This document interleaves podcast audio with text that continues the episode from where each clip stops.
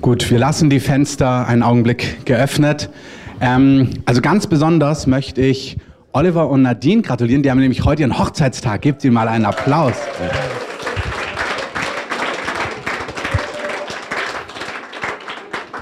Schön, dass ihr mit uns seid. Möge es euch genauso munden wie in einem guten Restaurant. Und was ich auch schön finde, ist, dass der Joshua da ist mit ein paar Leuten. Das ist auch ein Pastor hier aus Berlin, leitet eine Gemeinde, heißt sie mal willkommen.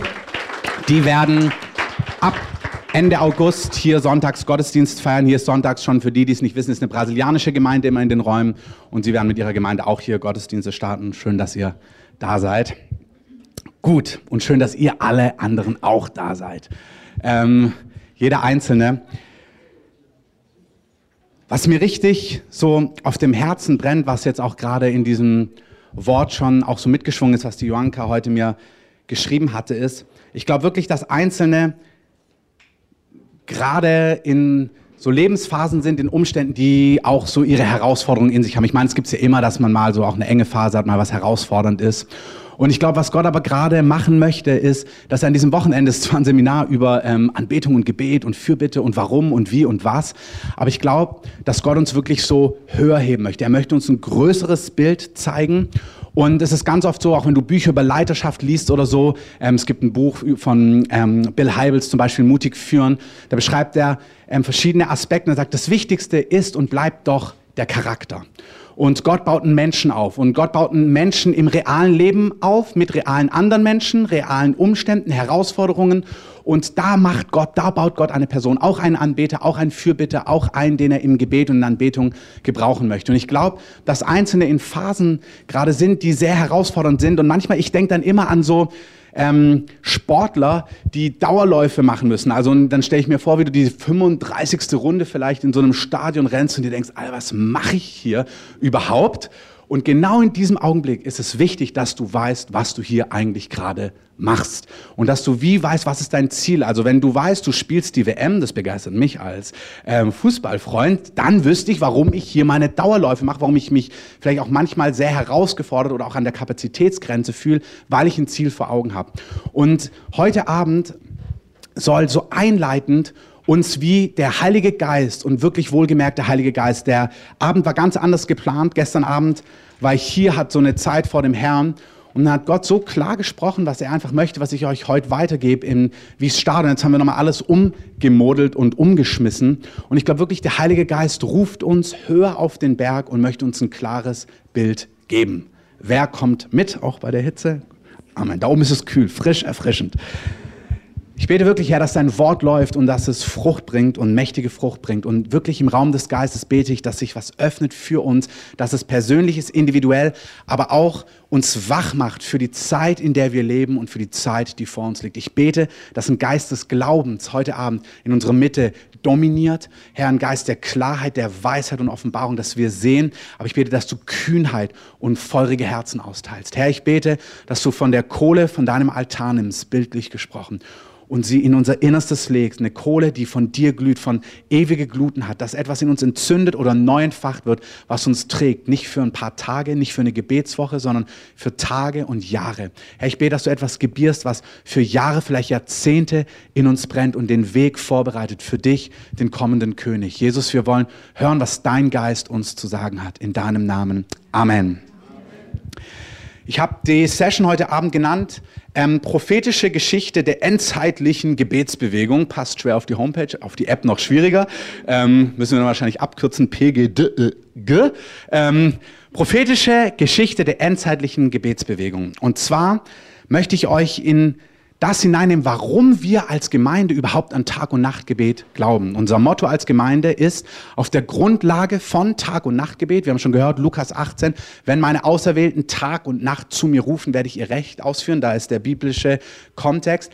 Aber die Geschichte, wie Gott es aufgebaut hat, warum wir dieses Fundament haben, dass wir als Gemeinde an Tag- und Nachtgebet glauben und was das auch mit der Rückkehr Jesus zu tun hat und was das mit dir zu tun hat und mit dieser Zeit. Hier möchte ich euch ein Bild heute Abend geben.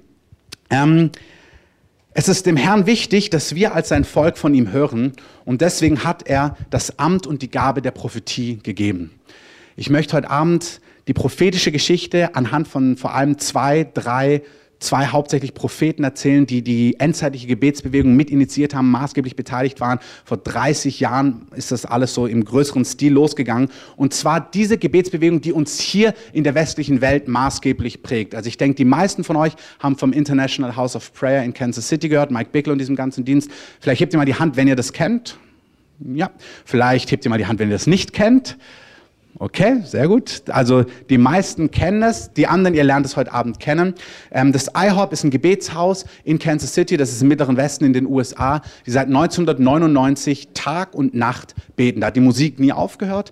Ähm, die Bands sind so aufgestellt, dass wenn sie weitermachen, die neue Band kommt nach zwei Stunden, dann geht erst der eine Musiker, dann kommt der neue, dann geht der Schlagzeuger, dann kommt der neue, sodass die Musik wirklich ununterbrochen seit 1999 läuft. Warum sie sowas machen ähm, und das nicht einfach nur eine Fans einzige Idee ist, sondern was das mit dem Herzen Gottes zu tun hat, da möchte ich euch heute Abend mit reinnehmen. Und 2. Chroniker 20, Vers 20, ähm, da lesen wir, braucht es nicht unbedingt aufschlagen, ähm, ist die Geschichte von Josaphat. Die haben einen Kampf, die haben eine Herausforderung und dann ähm, versammeln sie sich, weil sie nicht wissen, was sie tun sollen. Und dann kommt der Geist des Herrn auf eine Person und sagt ihnen, was sie tun sollen, wie sie ihre Feinde besiegen können. Und am nächsten Tag, als sie in die Schlacht ziehen, da sagt Josaphat zur Ermutigung, glaubt an den Herrn, euren Gott, dann werdet ihr bestehen. Glaubt seinen Propheten, dann wird es euch gelingen. Amen. Gott hat den prophetischen Dienst wirklich gegeben, das Prophetische, damit wir wissen, was Gott tut, damit wir von Gott hören können, dass wir eingeweiht werden in seine Pläne. Jeremia hat gesagt, er stand im Ratschluss des Herrn. Und ich möchte euch heute Abend Geschichten erzählen, die euch das Wasser im Mund zusammenlaufen lassen, weil sie so herrlich und glorreich sind. Und zwar nicht, dass man denkt, wow, was da alles passiert, sondern hey, das sind Einladungen, alles, was wir von Gott hören. In meinem Leben habe ich es immer so gemacht, wenn ich irgendwo was sehe, was mich begeistert, was jemand mit Gott erlebt. Paulus sagt, eifert nach diesen Dingen, eifert nach den größeren Gnadengaben, eifert nach solchen Erfahrungen. Das ist nicht, dass man sich das anhört und denkt, ist ja toll, sondern wenn ihr solche Dinge hört, hey, eifert ihr danach.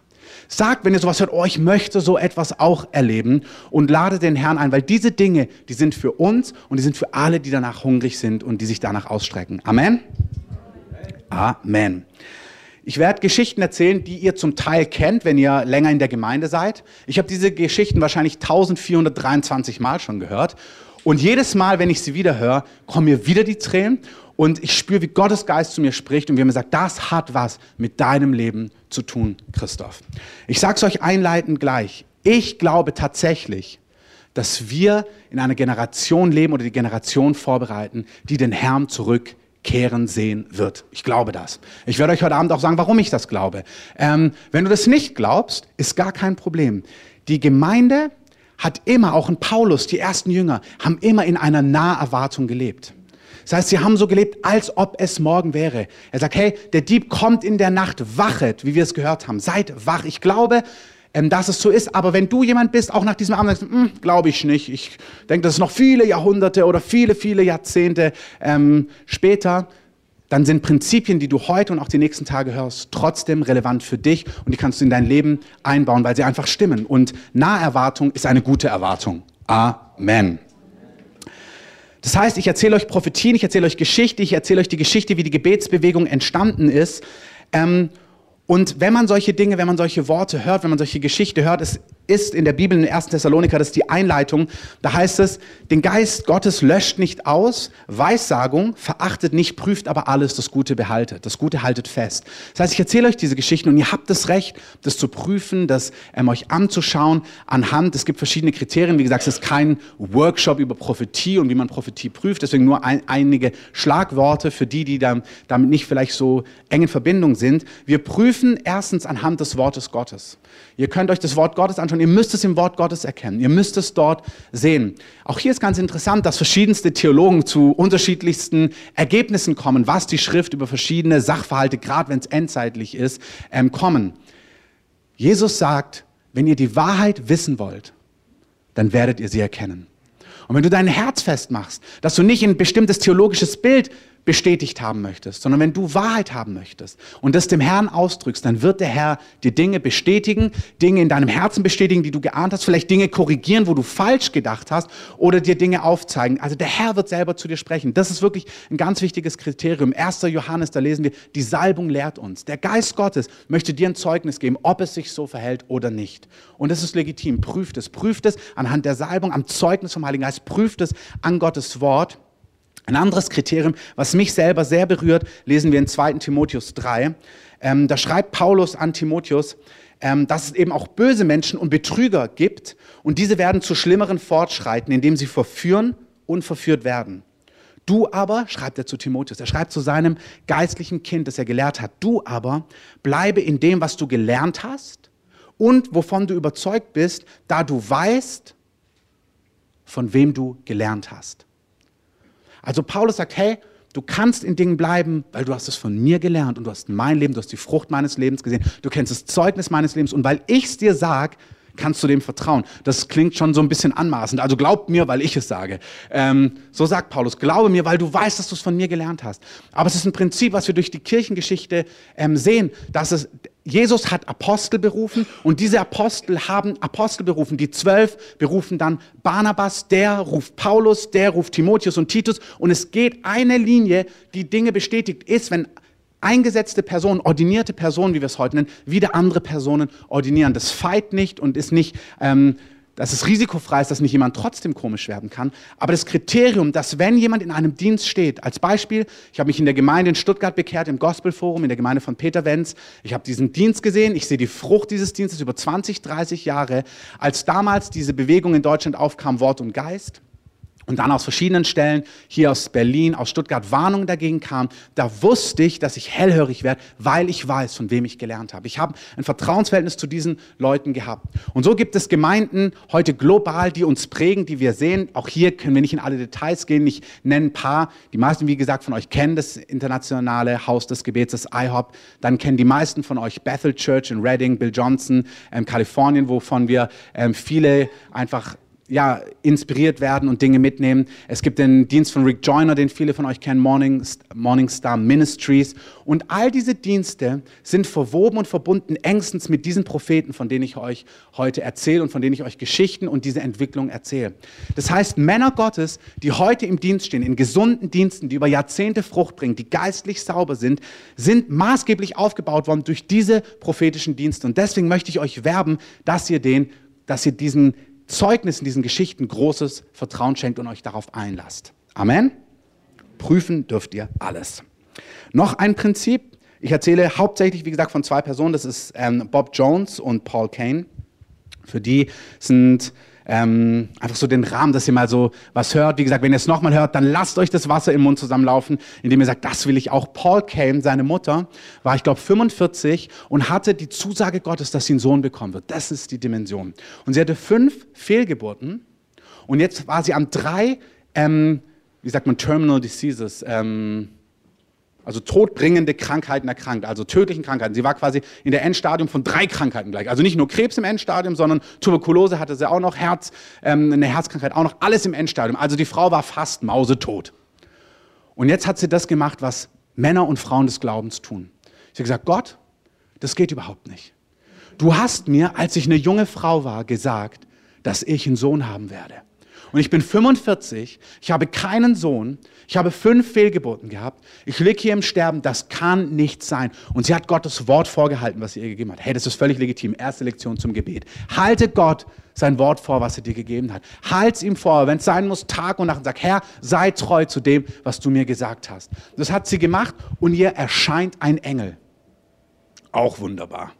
Berührt sie und sie ist in einem Augenblick komplett geheilt und wird die nächsten 60 Jahre nicht mehr krank. Sie wird 105. Das ist wunderbar. Preis dem Herrn. Und der Engel sagt zu ihr, du wirst einen Sohn bekommen, nenn ihn Paul, Paul, und er wird ein Prophet zu den Nationen sein und er wird die Beginne der Endzeitbewegung Gottes sehen, bevor er stirbt. Er lebt noch.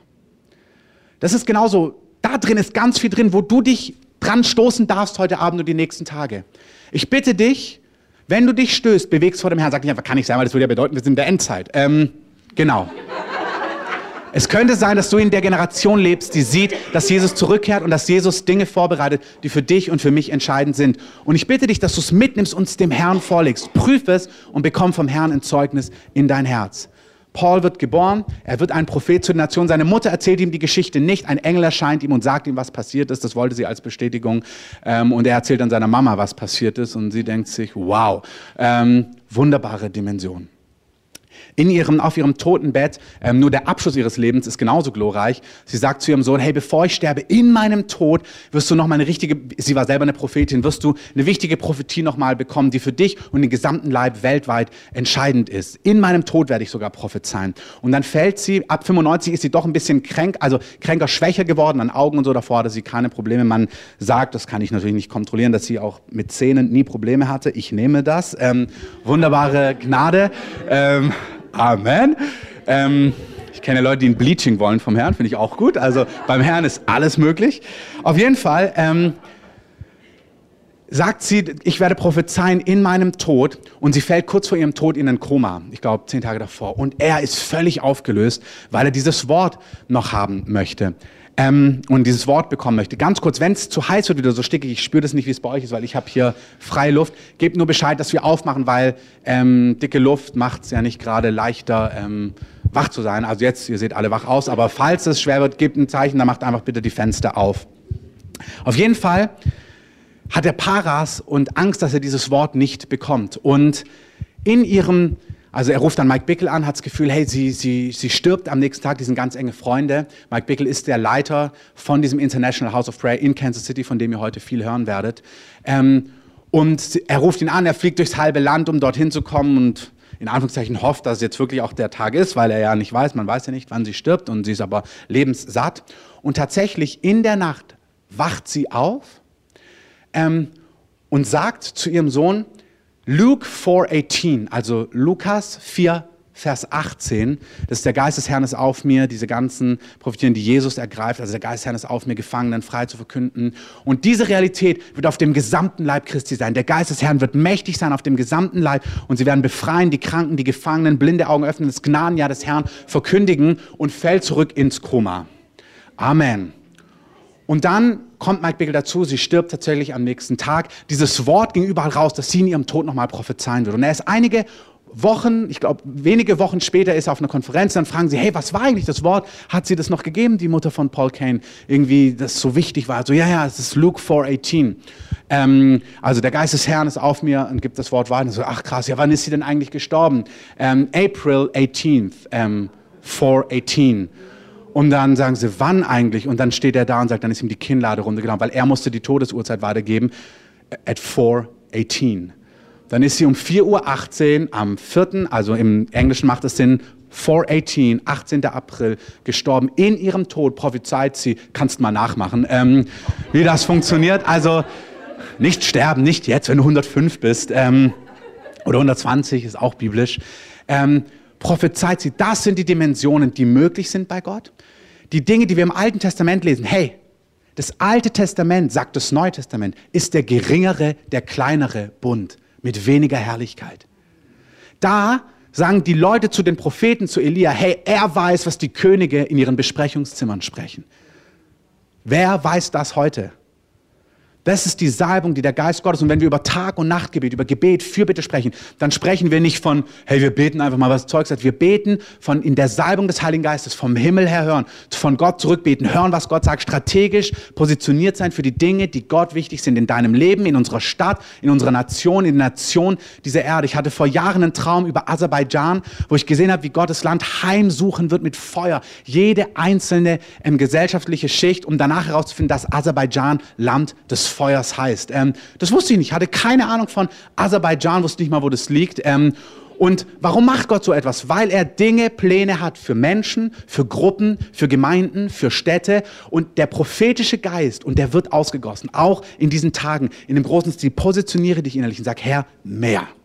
Sag ihm das, sag ihm mehr. Sprich zu mir, positioniere, gebrauche mich für das, was du tun möchtest in den Jahren, die vor uns liegen. Der Heilige Geist möchte sich ausgießen als prophetischer Geist. Das sind die Dimensionen, ähm, die wir dort sehen.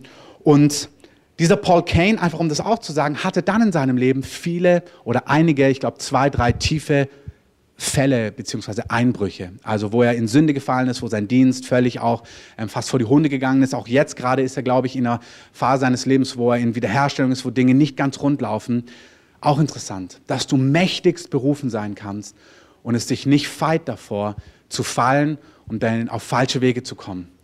Aber das Wichtige ist, ist, dass wir nicht das Kind mit dem Bade ausschütten. Weil wir lesen alle die Psalmen und auch alle die Sprüche. Und David war ein Ehebrecher und ein indirekter Mörder.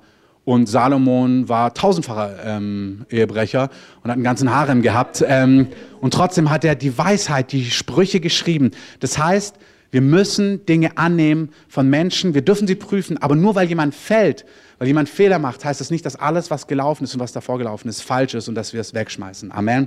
Ist auch ein wichtiges Prinzip. In diesem Sinne, glauben wir seinen Propheten, dann wird es uns gelingen. Und lasst uns einfach hören, wie die Gebetsbewegung, die wir heute hier in der westlichen Welt hauptsächlich kennen, es gibt es auch in Asien, in anderen Teilen der Welt, aber die, die uns betrifft, wie die entstanden ist und was es mit unserem Leben zu tun hat. Kommt mit. Kansas City liegt in Amerika, in, in der Mitte, wenn du dir Amerika vorstellst, direkt in der Mitte. Midwest heißt es, da gibt es nur Felder, da gibt es gar nichts, ähm, wirklich gar nichts, nur Kornfelder und das Gebetshaus. Und 1982, also so weit gehen wir zurück. Da hat es alles begonnen. Die Vorbereitungszeit, bis dieser Dienst 99 ähm, gestartet hat, einfach auch nur mal um die Zeitläufe des Herrn zu zeigen, waren 17 Jahre. 17 Jahre lang hat der Herr gesprochen, was er tun wird, um es dann 99 zu machen. Und sie sind noch nicht mal im Ansatz von dem, was Gott gesagt hat, was noch alles kommen wird.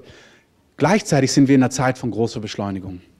Und Einzelne, ihr seid in Phasen eures Lebens, die extrem eng sind. Das ist, weil Gott euch für etwas vorbereitet, was um die Ecke ist. Und ich möchte euch einladen, dass ihr auf den Zug aufspringt, dass ihr weise seid und wirklich die Zeit auskauft in diesen Tagen und die Dinge mitnehmt, die der Herr euch vorlegt. Juni 82, Mike Bickel, ähm, Sohn eines Boxers, er ist groß geworden, wie er selbst sagt, in Bars, also mit seinem Papa. Ähm, so ist er um die Ecken gezogen, hat sich, spät, hat sich bekehrt, ist dann aber nicht charismatisch groß geworden, ist dann ganz jung Pastor geworden mit 21. Ähm, das war im Jahr 76 und zwar von einer charismatischen Gemeinde. Ähm, aber er hat selber nicht an die Gaben des Geistes geglaubt, an Zungenrede und so. Also er hat immer dagegen gepredigt, aber er war Pastor dieser Gemeinde. Irgendwie haben sie ihn trotzdem genommen. Und er ist eines Abends in einem Haus, er kann da nicht mehr weg, weil ein Unwetter kommt, schläft dort auf der Couch. Da war auch eine Frau, die war sehr, sehr prophetisch. Und nach anderthalb Stunden wecken sie ihn auf.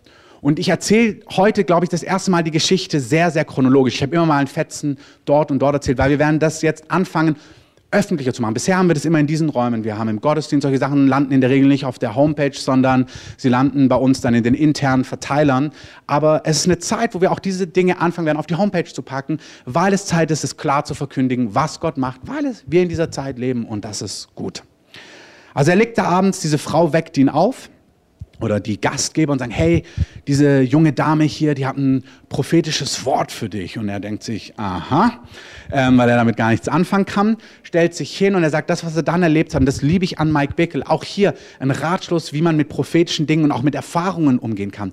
Sei echt, sei authentisch. Du brauchst es nicht übertreiben, du brauchst es aber auch nicht untertreiben. Also wenn es gewaltig war und der Herr eindeutig gesprochen hat, dann lass es eindeutig sein. Wenn es ein Gefühl war, dann sag's auch so. Dann sag nicht, ja, und dann hat Gott gesprochen und jeder hat, hört, denkt, du hast einen Donner gehört, dabei hast du so ein Gefühl gehabt. Lass uns sehr präzise erzählen, wie wir Dinge mit Gott erleben, dass auch Leute es einordnen können, ähm, in welchem Maß du Gott hörst oder auch nicht hörst. Das ist wichtig, dass wir, wir leben nicht aus gigantischen Geschichten, die wir gar nicht erleben, sondern wir leben aus wahrhaftigen Dingen und aus dem Wert, den Gott uns gibt. Amen. Auf jeden Fall sagt er, das hat er drei, vier Mal erlebt an entscheidenden Stellen, als dieses junge Mädchen anfängt zu prophezeien fängt an, um ihn herum Wind zu wehen. Und zwar nicht so gefühlt, weil das Fenster offen ist, sondern gespürt, um ihn herum hat ein Wind angefangen zu blasen und hat es einfach bestätigt, dieses Wort, das gekommen worden ist, ähm, was er bekommen hat. Ich sage das einleitend, dass Bob Jones, hört ihr gleich, als er in sein Leben kommt, fragt ihn, den Mike Bickel, der mit geistlichen Dingen nichts zu tun hat, kennst du das Prinzip aus Apostelgeschichte 2, Vers 17? Und sagt er, ähm, probably not, also wahrscheinlich nicht. Also, that's right, young man, sagt er dann zu ihm. Also, er ist ein alter Prophet, er sagt, du hast recht, junger Mann. Und dann sagt er, das Prinzip aus Apostelgeschichte 2, Vers 17, ich lese es euch vor. Es wird geschehen in den letzten Tagen. Und die letzten Tage haben begonnen mit Pfingsten. Also in den letzten Tagen sind wir zweifelsohne. Und dann gibt es noch die Endzeit. Und das sind die letzten Tage der letzten Tage. Ähm, und in den letzten Tagen, also seit Pfingsten, da wird es geschehen, spricht Gott, dass ich von meinem Geist ausgießen werde auf alles Fleisch. Das beinhaltet dich. Und eure Söhne und eure Töchter werden Weissagen. Und eure jungen Männer werden Gesichter sehen und eure Ältesten werden Traumgesichte haben.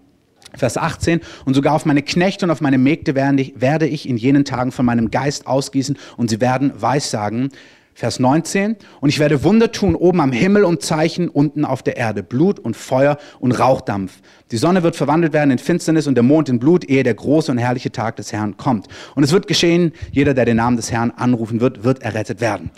Amen. Bob Jones sagt, verstehst du das Prinzip? Er sagt, naja, nicht ganz. Also es wird geschehen, der Geist Gottes wird ausgossen werden, alle werden vom Geist Gottes hören durch Träume, Visionen, Gesichte. Auch hier nimm es, mehr Herr. Sagt er, die, die Antwort ist in Vers 19. Vers 19. Ich werde Wunder tun am Himmel und Zeichen unten auf der Erde, Blut und Feuer und Rauchdampf. Und er sagt zu ihm Folgendes. Er sagt, es wird auch andere Strömungen geben, die Gesichter und Visionen und übernatürliche Erfahrungen haben werden. Aber Gott selber wird dafür sorgen, dass entscheidende Dinge mit himmlischen und irdischen Zeichen bestätigt werden, die kein Mensch und kein falscher Geist jemals tun kann, um zu bestätigen, das ist eindeutig Gott, der diese Dinge tut. Ich sage, dieses Prinzip ist enorm wichtig und ich glaube, es ist enorm wichtig für die Zeit, in der wir leben und in die Zeit, in die wir hineingehen. Es gibt Dinge, die möchte Gott sehr eindeutig am Himmel und auf der Erde mit eindeutigen Zeichen bestätigen, die kein Mensch tun kann. Ihr werdet einige Geschichten hören. In dem Rahmen geht der Geist Gottes, fängt an, um ihn zu wehen und er bekommt den ersten, ähm, die erste Idee, was Gott mit ihm vorhat, nämlich, dass er einen Dienst haben wird unter jungen Leuten, Gebet, Fürbitte, Anbetung, Israel und er kann mit all diesen Dingen überhaupt nichts anfangen. Er ist weiter Pastor in dieser Gemeinde, hat irgendwo, es war seine erste Erfahrung, speichert sie da und dann kommt ein Prophet in die Stadt, Augustin, Augustin auf Deutsch und er fährt an dem Gemeindegebäude vorbei von Mike Bickel. Wenn ich sowas höre, dann denke ich mir, Herr, schick auch mal jemand bei uns vorbei und sprich auch zu dem. Amen. Ähm, wir haben prophetische Leute in unserer Mitte und ich liebe es, aber ich liebe solche Geschichten. Und als er an diesem Gebäude vorbeigeht, kommt der Geist des Herrn auf ihm und sagt, und er kriegt ein Wort für den Pastor dieser Gemeinde. Und er kennt nur einen anderen Pastor in dieser Gemeinde, fährt dann zu ihm und sagt, hey, weißt du, wem diese, wer Pastor dieser Gemeinde ist? Also, ja, it's a young man ähm, mit Namens Mike Bickel. Und sagte, ja, sage ihm, also ich habe für, ich habe ein Wort für ihn gehört, er hat keine Ahnung, was Gott mit ihm vorhat. Er versteht überhaupt nicht, was Gottes Plan für sein Leben ist. Ich weiß nicht, ob das positiv oder negativ ist. Ähm, und er soll darauf achten, sein Leben wird sich in einem Augenblick komplett umwälzen. Gott wird ihn rausnehmen, neu positionieren und es beginnt was völlig Neues in seinem Dienst und er hat keine Ahnung davon. Ähm, wow. Dann trifft er Mike Bickel und sagt ihm, ich gebe dir vier Punkte, was Gott mit dir vorhat. Tausende von Menschen, Massen, vor allem von jungen Leuten, werden sich hier dann in Kansas City im Mittleren Westen versammeln. Tausende. Ähm, findet er gut, fände ich auch gut als Pastor. Ähm, zweitens sagt er, du wirst erleben in deinem Leben, wie gesagt, er hat mit Geistesgaben gar nichts zu tun, die volle Freisetzung, die Fülle der Geistesgaben Gottes. Also die Fülle, größere Dinge, als Elia sie gesehen hat, wirst du in deinem Leben und durch den Dienst, den Gott dir geben wird, bekommen. In deiner Mitte wird ein falscher Prophet aufstehen, sei vorsichtig. Und Verfolgung wird kommen für das, was ihr erleben werdet. als werden Stimmen aufstehen. Ist auch später alles passiert in Kansas City. Da gab es viele Kontroversen. Auch heute, wenn du es eingibst, gibt es diese ähm, Kansas City Kontroversen und so weiter. Ähm, aber verteidige dich nicht. Gott selber wird für dich streiten. Und er sagt, es wird ein Prinzip deines Lebens sein, dass du dich nicht selber verteidigst. Lass Gott deine Kämpfe kämpfen. Kannst du auch mitnehmen. Lass Gott deine Kämpfe kämpfen. Sei keiner, der sich rächt. Sei keiner, der andere verleumdet. Sei keiner, der schlecht redet. Wenn dir Dinge wehtun, wenn dich Dinge bewegen, im Großen Großen und im Kleinen. Bring's vor den Herrn und lass den Herrn das Entscheidende machen. Amen. Er sagt, es wird ein Dienst geboren werden, hier in dieser Kansas City, aber es geht immer um diesen ganzen mittleren Westen. Also der, dieser Ruf ist für die ganze Region. Ich werde aber jetzt in, auch in dem nächsten Abschnitt immer von Kansas City sprechen, von dieser Stadt. Der Dienst, der dort geboren wird, wird dort geboren, aber er wird die Enden der Erde berühren, weil er global was vorbereiten soll, was Gott tut. Okay, dieses Wort berührt ihn. Jetzt wird es schon intensiver für ihn. Also jetzt hat er das gehört, jetzt kriegt er wieder so ein Wort. Das ist Juni 82. September 82 ist dieser Mike Bickel ähm, in Kairo, Ägypten unterwegs. Er hat ein Herz, er spürt, dass Gott ähm, ihm einen Ruf für die Ärmsten der Welt hat. Er spürt, dass Gottes Herz ist, den Ärmsten der Welt Gerechtigkeit zu erschaffen, also zu, zu geben und sich darum zu kümmern, dass es Gottes Herz bricht. Und es bricht Gottes Herz. Es ist etwas, was groß ist für Gott. Ich gehe hier nicht in die Details, aber Gott hat mit ihm einen Bund geschlossen. Er hat gesagt, wenn du, die, ich werde, wenn du nicht aufhören wirst, dich um die Ärmsten der Armen zu kümmern und mein Wort zu verkündigen, werde ich dir die Reichtümer der Nation in die Hand geben, wenn du es nicht für dich nimmst, sondern äh, du wirst einen unglaublichen Wohlstand erfahren in deinem Leben und dadurch die Ärmsten der Armen der Welt äh, versorgen, segnen und aufbauen. Und tatsächlich, der Dienst hat sich so entwickelt, dass es ist unglaublich. Deswegen ist er damals in Kairo, um die Slums, die größten Slums weltweit anzuschauen, damit Gott zu seinem Herzen sprechen kann. Er läuft da durch die Slums, sagt Gott, brich mein Herz für die Ärmsten der Welt. Ich will jemand sein, der sich nie an den Reichtümern, die du mir gibst, vergreift, sondern sie nutzt, um sie einzusetzen für die Dinge, die auf deinem Herzen sind. Er ist ein Mann, der auf weltweiter Sprecher, und auch hier gibt es kein richtig und falsch. Ich liebe Bill Johnson. Er und seine Frau fahren die zwei teuersten Autos, die du dir vorstellen kannst. Ähm, als er fastet, hat er sich jeden Tag ein Koch, 40 Tagesfasten, jeden Tag ein Kochbuch bestellt, einfach weil er über Essen träumen wollte. Ja, das ist die Einrichtung. Wunderbarer Mann Gottes. Mike Bickel, der hat gesagt, er hat einen Lebensstandard mit seiner Frau und die leben gut, die leben überhaupt nicht ärmlich, die leben gut. Also er gesagt, wenn Gott mehr gibt, sein Ziel ist, dass er nicht 90 Prozent hat und 10 Prozent weggibt, sein Ziel ist, von den 10 Prozent zu geben und 90 von den 10 Prozent zu leben und 90 Prozent weggeben zu können. Er hat gesagt, Gott macht mich so reich, dass die 10 Prozent ausreichen, der ganze Rest in dein Reich fließen kann. Und die haben über die Jahrzehnte ihren Lebensstandard in dem Sinn nicht erhöht im Sinn von noch ein Haus, noch ein Auto, obwohl Gott sie massivst gesegnet hat. Auch das, so musst du es nicht machen, aber so hat Gott sie geführt. Als er dort in Kairo ist, spricht Gott das erste Mal für ihn hörbar. Gott bricht herein in sein Hotelzimmer und sagt, innerhalb einer Generation er sagt nicht, wann diese Generation ist, aber er sagt, innerhalb einer Generation werde ich das Erscheinungsbild der Christenheit global verändern. Und meint damit, also er weiß, was Gott meint, ist, so wie die Ungläubigen das, die, das, die Christen sehen, es wird völlig verändert sein. Sie werden nicht lachen und denken, was sind das für Spackos oder was auch immer, ähm, was auch immer sie denken, ähm, sondern es wird wie eine Apostelgeschichte sein, dass sie sich vor, auf der einen Seite fürchteten, weil sie die großen Machttaten Gottes gesehen haben und dass sie große Gunst hatten und sich in Scharen angeschlossen haben. Und er hört Gottes Stimme sagt, in einer Generation werde ich das an, das, die Wahrnehmung der Christenheit vollkommen für immer verändern. Ähm, und dann sagt er ihm, ich rufe dich in eine Arbeit von Tag- und Nachtgebet. Also wie gesagt, er hat keine Ahnung davon. Er spät, sieht dann später, dass er meint, so ein bisschen beten, mal tags, mal nachts, also Tag- und Nachtgebet. Ähm, dann zweitens Heiligkeit des Herzens, also ein Herz, was ausgesondert ist für Jesus, was für Jesus brennt. Er hat ein Buch geschrieben über das hohe Lied der Liebe. Ähm, sein, der Dienst hieß am Anfang Friends of the Bridegroom, also Freunde des Bräutigams, also die, die wirklich leidenschaftlich verliebt sind in Jesus, was das Fundament von unserem Leben sein sollte. Der, es gibt das The First Commandment, auf Englisch passt das manchmal, also das erste Gebot oder das größte Gebot und es gibt den großen Missionsbefehl. Im Englischen macht es Sinn. Der große Missionsbefehl, dass wir alle evangelisieren sollen. Das erste erste und größte Gebot, Gott mit unserem ganzen Herzen zu lieben. Das ist der zweite Punkt. Der Dienst wird aufgebaut sein auf Tag- und Nachtgebet, auf Leidenschaft für Jesus. Zweitens. Drittens, radikales Geben für die Ärmsten der Welt und die Reichtümer der Nation werden durch eure Hände fließen, um dies zu tun. Und viertens, ein enormer Glaube wird in diesem Dienst freigesetzt sein für alle Dinge, die Glauben brauchen. Finanzen, Kraft, Ausgießungen, Weisheit, prophetische und übernatürliche Erlebnisse. Es wird eine Gnade und Salbung von Glauben auf diesem Werk sein. Warum erzähle ich von einem Mann irgendwo in Amerika? Weil der Dienst, wie ihr gleich seht, und die Worte, die kommen, etwas ist, was dort geboren worden ist, was die Enden der Erde beeinflussen sollen, weil es die Erde für etwas vorbereitet, was kommt. Und Gott macht eben diese Geschichten nicht überall und 30 und 40 Mal, sondern es ist auch ein Prinzip im Glauben. Leute sagen manchmal, naja, warum müssen wir dorthin fahren, wenn Gott sich dort bewegt? Kann er ja auch hier machen. Macht er aber oft nicht. Und eigentlich ist es bei Ausgießungen, bei Erweckungen, bei Geistesbewegungen immer so, dass Leute dann hingefahren sind, die Demut besessen haben, zu erkennen, dort bewegt sich Gott und zu nehmen. Und dann ging es auch an anderer Stelle los. Es hat was mit Empfänglichkeit zu tun, um zu sehen und das zu ehren, wo Gott woanders etwas tut und zu sagen, ich brauche das auch. Ähm, ich glaube, Bill Johnson hat mal gesagt, ja, klingt gut, dass wir nicht den Wundern folgen, sondern die Wundern sollen uns folgen. Das stimmt. Und dann hat er gesagt, folge trotzdem den Wundern so lang, bis sie dir folgen. Ähm, dann kannst du damit aufhören. Ähm, Sprich, diese Geschichte ist nicht eine Geschichte, die kann uns begeistern, aber sie hat etwas mit uns zu tun. Diese vier Worte kommt durch ein prophetisches Wort. Später werden die bestätigt. Der Paul Kane oder Bob Jones, das weiß ich gerade nicht genau, bekommt, ich glaube, Paul Kane bekommt in einem Gesicht Gottes, das, wie nennt man das, wenn man so, so Akronym, also wenn es so vier Buchstaben sind? Ähm,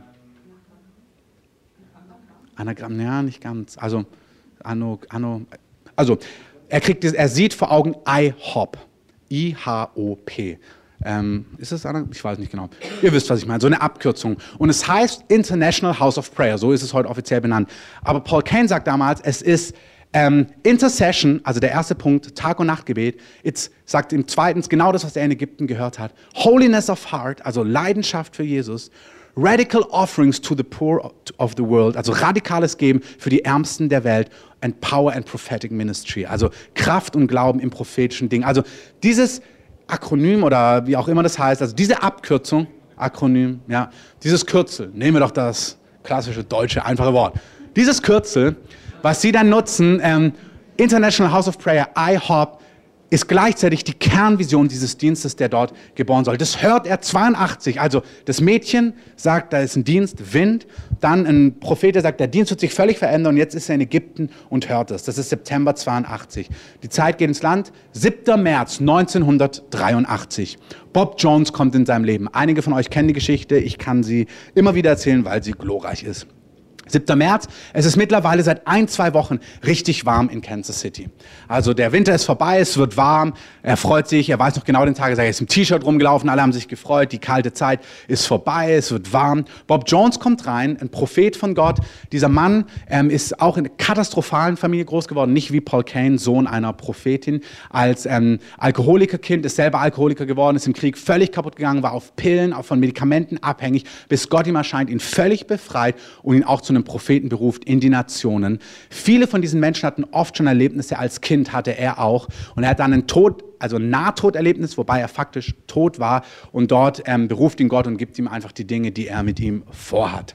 Und dieser Bob Jones kommt in sein Leben am 7. März, es ist gerade warm geworden, im tiefsten Winterman Wintermantel. Und Mike Bickel guckt ihn an und also er kommt in den Raum rein, er hat schon gehört, dass dieser Bob Jones ihn treffen möchte. Also jemand hat öfters gefragt, gibt es diesen Mann, der möchte dich gern treffen.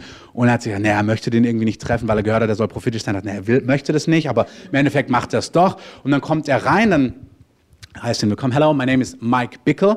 Und ähm, er fängt an, also er kommt in den Raum rein und macht so, ja, yeah, und schaut, wo die Salbung ist im Raum und er fängt an, sich diesen Typ anzugucken und sich denkt so, was machst du eigentlich?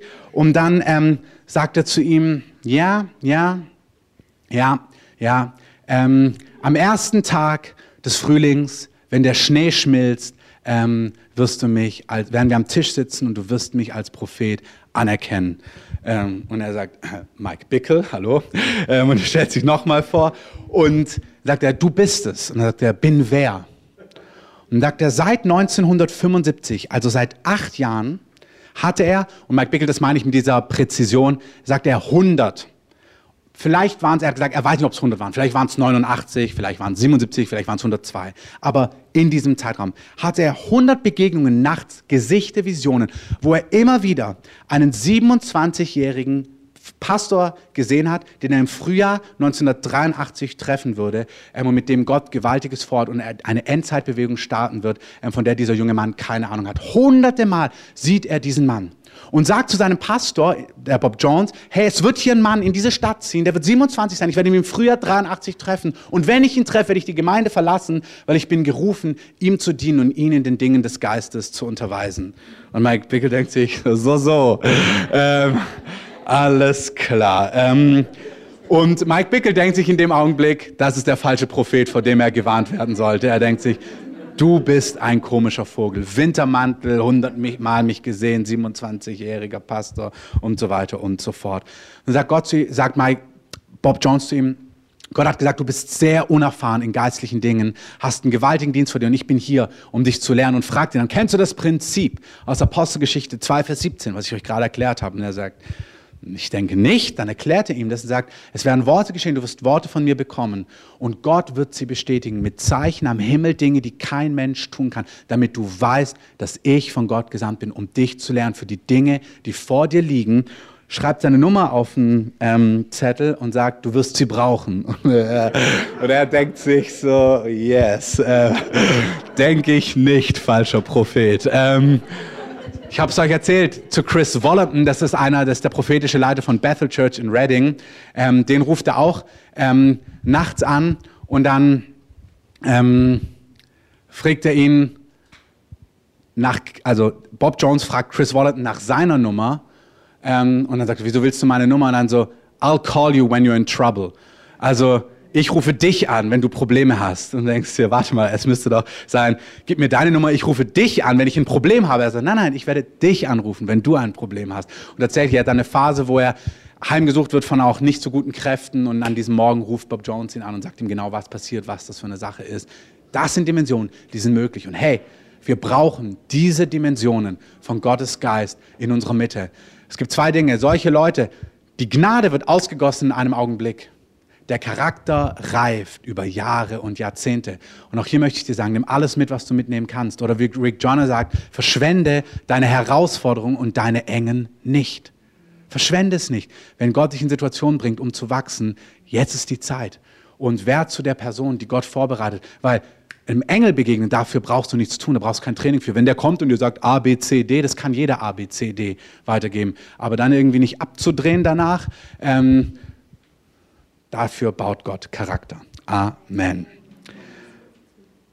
Bitte, also der Umkehrschluss stimmt auch. Wenn es euch zu kalt ist, könnt ihr auch das Fenster zumachen. Ähm, die Lösung findest du in Apostelgeschichte 2,19. Er sagt ihm, hier ist meine Nummer, ruf mich an, du wirst sie brauchen. Und sagt ihm nochmal, du bist unerfahren, ich muss dich trainieren. Damit du weißt, dass es stimmt, sage ich dir folgendes. Am ersten Tag des Frühlings, wenn der Schnee schmilzt, wenn wir am Tisch sitzen, am Tisch der Gemeinschaft, und du wirst bekennen, dass ich ein Prophet bin. Ähm, und dann redet er aber noch weiter mit ihm und sagt, was du erleben wirst, ist, du wirst eine Jugendbewegung von ähm, Anbetung und, ähm, und Fürbittern hier in Kansas City sein. Und diese Bewegung von Betern an Betern, die unter der prophetischen Salbung dienen werden, diese Bewegung wird die ganze Welt berühren. Ähm, er hat gesagt, 1918 habe ich euch schon oft erzählt, er hat gesagt, und ich sehe Leute mit kleinen, schwarzen, tragbaren Fernsehern in ihrer Hand und sie werden euren Gebetsraum dort sehen. Kannst du die anderen von den Aufnahmen von in den 80ern? Hier sind die kleinen schwarzen Fernseher.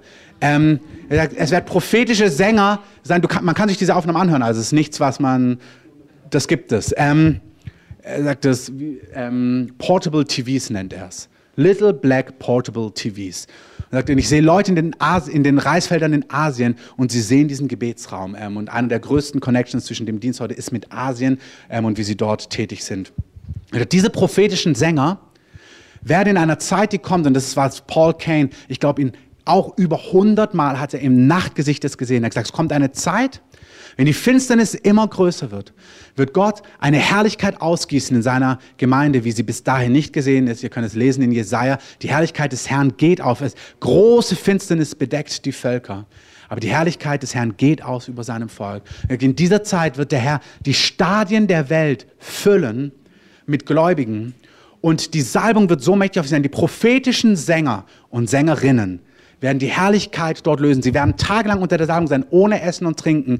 Er hat gesagt, die Dimension wird sein am ersten Abend. Es wird passieren zum Teil in Wohnungen. Es passiert 20, 30 Leute, es passiert was Gewaltiges, am nächsten Tag sind es 500, sodass nach drei Tagen 100.000 im Stadion sind und 100.000 außerhalb. Sie haben gesagt, die Toten werden in diese Stadien reingetragen werden und werden auferstehen und heil wieder rausgehen. Paul Kane, dieser Mann, von dem ich euch die Einleitung erzählt habe, prüft alles, aber deswegen habe ich euch diese Einleitung gegeben, er hat gesagt, er hat diese Vision hunderte Mal gesehen. Bob Jones Völlig anderer Dienst sagt ihm genau das Gleiche. Er sagt, diese prophetischen Sänger, die ihr trainieren werdet, die global aufstehen werden, die Gott überall in der Welt rufen wird, austrainieren, die die Salbung des Herrn catchen werden, werden im prophetischen diese Herrlichkeit lösen. Die Stadien der Welt werden gefüllt werden mit der Herrlichkeit des Herrn. Paul Kane hat damals immer wieder Nachrichten, Nachrichtensendungen auch in dieser Vision gesehen und dann hieß es immer, Today no news but good news. Es war eine Zeit, wo Gottes Geist sich mächtig und glorreich bewegt hat. Heißt nicht, dass andere Dinge genauso kommen, wie die Schrift es vorher gesagt wird, mit großer Finsternis. Aber wenn die Finsternis immer größer wird, die Herrlichkeit des Herrn wird aufsteigen und sichtbar werden unter den Völkern. Amen. Ähm, Es werden alle Generationen versammelt sein. Es wird sagen, es ist nicht etwas nur für Junge. Es wird, er wird in Kansas City hauptsächlich die Jungen sammeln, aber es ist für alle Generationen. Das heißt, keiner ist hier zu jung und keiner ist hier zu alt. Es ist für alle, es ist für die Kinder und der Geist Gottes setzt es frei über allen, die hören und über eine nächsten Generation. Amen.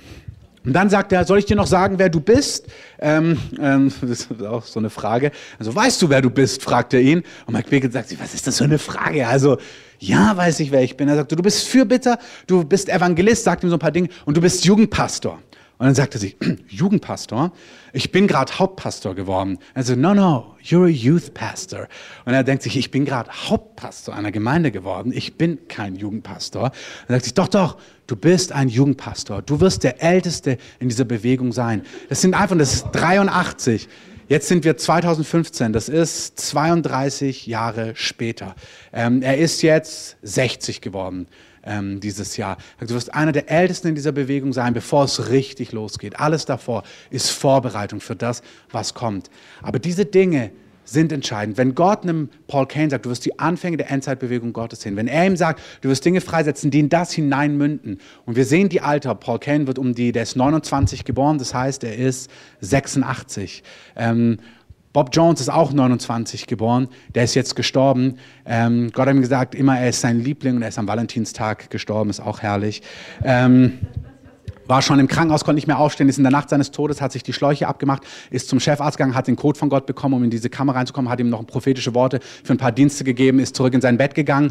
Der Arzt kommt zu ihm, das ist bestätigt, und sagt zu ihm, fass mich nicht an, bevor ich verherrlicht bin. Die Herrlichkeit Gottes ist auf mir und schläft dann einfach ein und die konnten ihn nicht ähm, berühren. So ist Bob Jones letztes Jahr im Februar gestorben.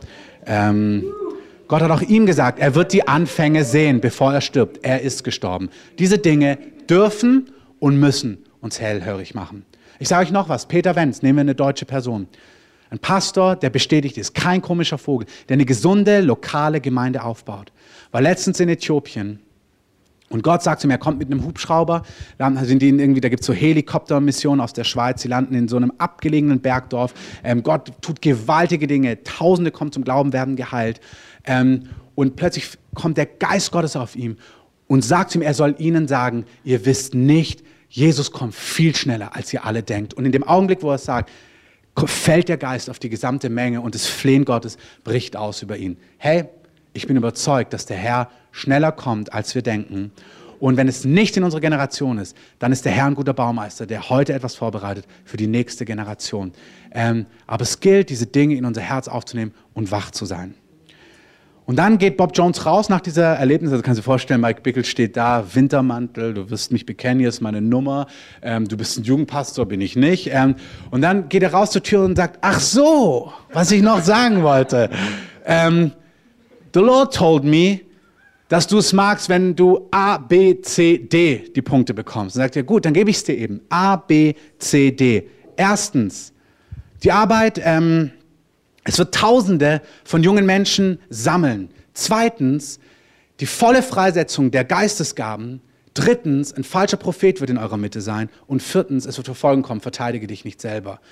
Und jetzt steht er da und denkt sich, ich dachte, du bist der falsche Prophet. Ähm, und geht raus und ist völlig überwältigt und geht nach Hause und erzählt seiner Frau, dass er die komischste Erfahrung gemacht hat, die er jemals gemacht hat.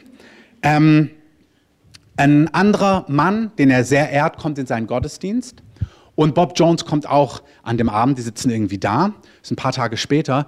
Und der Mann, den er sehr ehrt, sagt, kennst du ihn? Er sagt so, ja, also ein bisschen. Also er ist wirklich ein Prophet Gottes. Und er sagt sich, wirklich? Ähm, okay, kann das gar nicht wirklich einordnen. Dann ist der nächste Tag, sein Freund will wegfliegen, aber ähm, es geht nicht wegen Wetter und so weiter und so fort.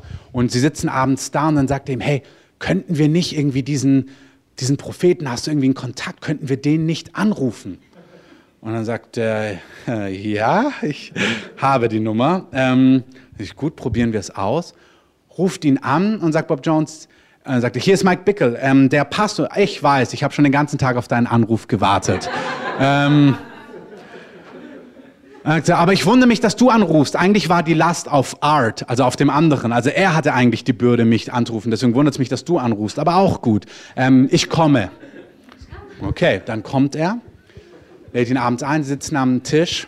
Es ist 9 Uhr abends ungefähr. Sie sitzen da bis 4 Uhr morgens. Er sagt, in diesen Stunden kommt vier, fünf Mal der Geist Gottes so gewaltig, dass sie alle nur noch heulen und weinen, alle gleichzeitig, weil der Geist Gottes so mit Wellen durch dieses Treffen ähm, weht. Hey, diese Dimensionen sind für Deutschland, für Berlin 2015 ganz genauso. Nicht, dass wir es uns einreden müssen, sondern eindeutig. Ähm, er prophezeit über diesem Art zehn Dinge. Er nennt es Geheimnisse seines Herzens, Dinge, die kein Mensch wissen kann. Absolut präzise. Und dann, ähm, es ist schon nach Mitternacht, ähm, sagt er, guckt er Mike Bickel an und sagt so, so young man, I guess this is for you. Und sagt, er hatte einen Traum. Und in diesem Traum hat er gesehen, dass Mike Bickel seinem Vater am Todesbett ein Versprechen quasi gegeben hat. Ähm, er hat einen Bruder, der querschnittsgelähmt war und er hatte fünf, ich glaube, er hat fünf Schwestern, sie waren sieben Kinder und einen Bruder und sein Vater hat ihm ein Versprechen abgenommen als einzigen Sohn. Und Mike Bickle hat ihm mit einem bestimmten Satz geantwortet. Und er hat gesagt, diesen Satz hat er niemandem erzählt, den kennt keiner, nicht mal seine Frau. Und Bob Jones gibt ihm exakt diesen Satz. Er sagt, du hast deinem Vater das gesagt an seinem Totenbett. Und in dem Augenblick fangen alle an zu heulen. Also alle sind überwältigt von der Gegenwart Gottes. Und dann sagt Mike Bickel, You are truly a prophet of God. Also du bist wirklich ein Prophet Gottes. Und sagt er, schau auf deine Uhr. Und man guckt auf seine Uhr, dann ist es nach 0 Uhr, 21. März, Frühlingsbeginn. Und dann sagt er, warum bin ich hier? Na, weil der Schnee gekommen ist. Dann sagt er, guck raus. Und dann öffnet er das Fenster, dann ist der Schnee am Wegschmelzen gerade, also fast weggeschmolzen. Er gesagt, ich habe dir gesagt, am ersten Tag des Frühlings, wenn der Schnee schmilzt, will ich an deinem Tisch sein und du wirst bekennen, dass ich ein Prophet Gottes bin. Ein Zeichen, was kein Mensch tun kann. Gott gibt Worte und Gott bestätigt sie durch Zeichen am Himmel und auf der Erde, die kein Mensch tun kann, wo du weißt, dass du weißt, okay, Gott hat es gemacht. Ich nehme euch mit, weil das, was wir hören, ist entweder zum Verwerfen oder es ist so, dann muss es etwas mit unserem Leben machen und es muss uns positionieren. Ich weiß, direkt nach meiner Bekehrung war ich, wie gesagt, ich habe mich im Gospelforum bekehrt, ähm, kam Peter Wenz aus Afrika zurück und er war dort bei einem Missionar, bei dem Alex und ich ähm, ein Jahr später auch für drei Monate mitgearbeitet haben. Und als wir ein Jahr später dort waren, hat dieser Missionar uns erzählt, was der, was der ähm, Peter dort ähm, erlebt hatte. Und zwar hat er erzählt, dass er eines Nachts total überwältigt war ähm, von Gott und ähm, wusste, dass er eine Botschaft, die er empfangen hat, wirklich weitergeben soll. Und als er eben nach Stuttgart zurückkam, ein Jahr vorher, das haben wir wie gesagt im Nachhinein gehört, hat er diese Predigt gegeben. Und in dieser Predigt ging es darum, dass in der, ich glaube in China oder im Iran, in der Untergrundgemeinde, ist Gott einem Mann begegnet und hat ihm über endzeitliche Dinge berichtet, auch über den Mann der Sünde, wie die Bibel ihn nennt, oder den Antichristen. Und ich sage das jetzt mal so ungeschützt, geschützt in diesem Rahmen, weil es ist beides, alles prüft. Und er hat ihm dieses Wort gegeben und hat gesagt, sag den Leuten, dass dieser Mann geboren ist. Auch das ist so eine Frage. Du sagst, was machst du damit? Das heißt, nach meiner Bekehrung, ich sage euch das, weil, ich, weil es mit meinem Leben zu tun hat und weil ich verantwortlich bin für diese Gemeinde, ist von Anfang an, seitdem ich beim Herrn bin, connectet mich Gott mit Menschen, mit Botschaften, mit Diensten, die diese Botschaft in mir fest werden lassen. Die ich spüre in meinem Geist eine Gewissheit um diese Dinge. Bei jedem Detail bin ich mir nicht sicher, aber die großen Linien, da bin ich mir sicher. Ähm, würde ich meine Hand ins Feuer legen und sagen, der ist geboren? Nein. Hat es damals was ausgelöst und haben weitere Dinge über die Jahre bei mir was ausgelöst und mich fester werden lassen? Ja. Ähm, und ich glaube, dass Gott wirklich uns in dieser Zeit vorbereitet für die Dinge, die vor uns liegen. Hören wir uns an, wie es weitergegangen ist. Jetzt ist Mike Bickel wirklich offen und glaubt, dass Gott was vorhat mit ihm und was vorhat mit dem Dienst, den er beginnen soll. Ähm, wegen mir könnten wir noch mal kurz ähm, lüften. Kannst du wieder Bescheid geben. Gerne auch da einen Tick, ja. Er sitzt wieder in seinem, ist in einer ganz normalen Gebetszeit und plötzlich kommt die Stimme des Heiligen Geistes und sagt zu ihm, ähm, Daniel 9, 21 Tage Fasten für Endzeitoffenbarung, endzeitliche Gebetsbewegung. Also Daniel 9 ist, wo Daniel 21 Tage fastet. Und dann kommt der Erzengel Gabriel und sagt ihm, ich gebe dir jetzt Worte weiter, die für die Enden ähm, der Zeit sind. Also die nicht für jetzt sind, sondern für viele Jahre, viele, viele, viele Jahre ähm, später, tausende Jahre später. Und diese Worte werden versiegelt.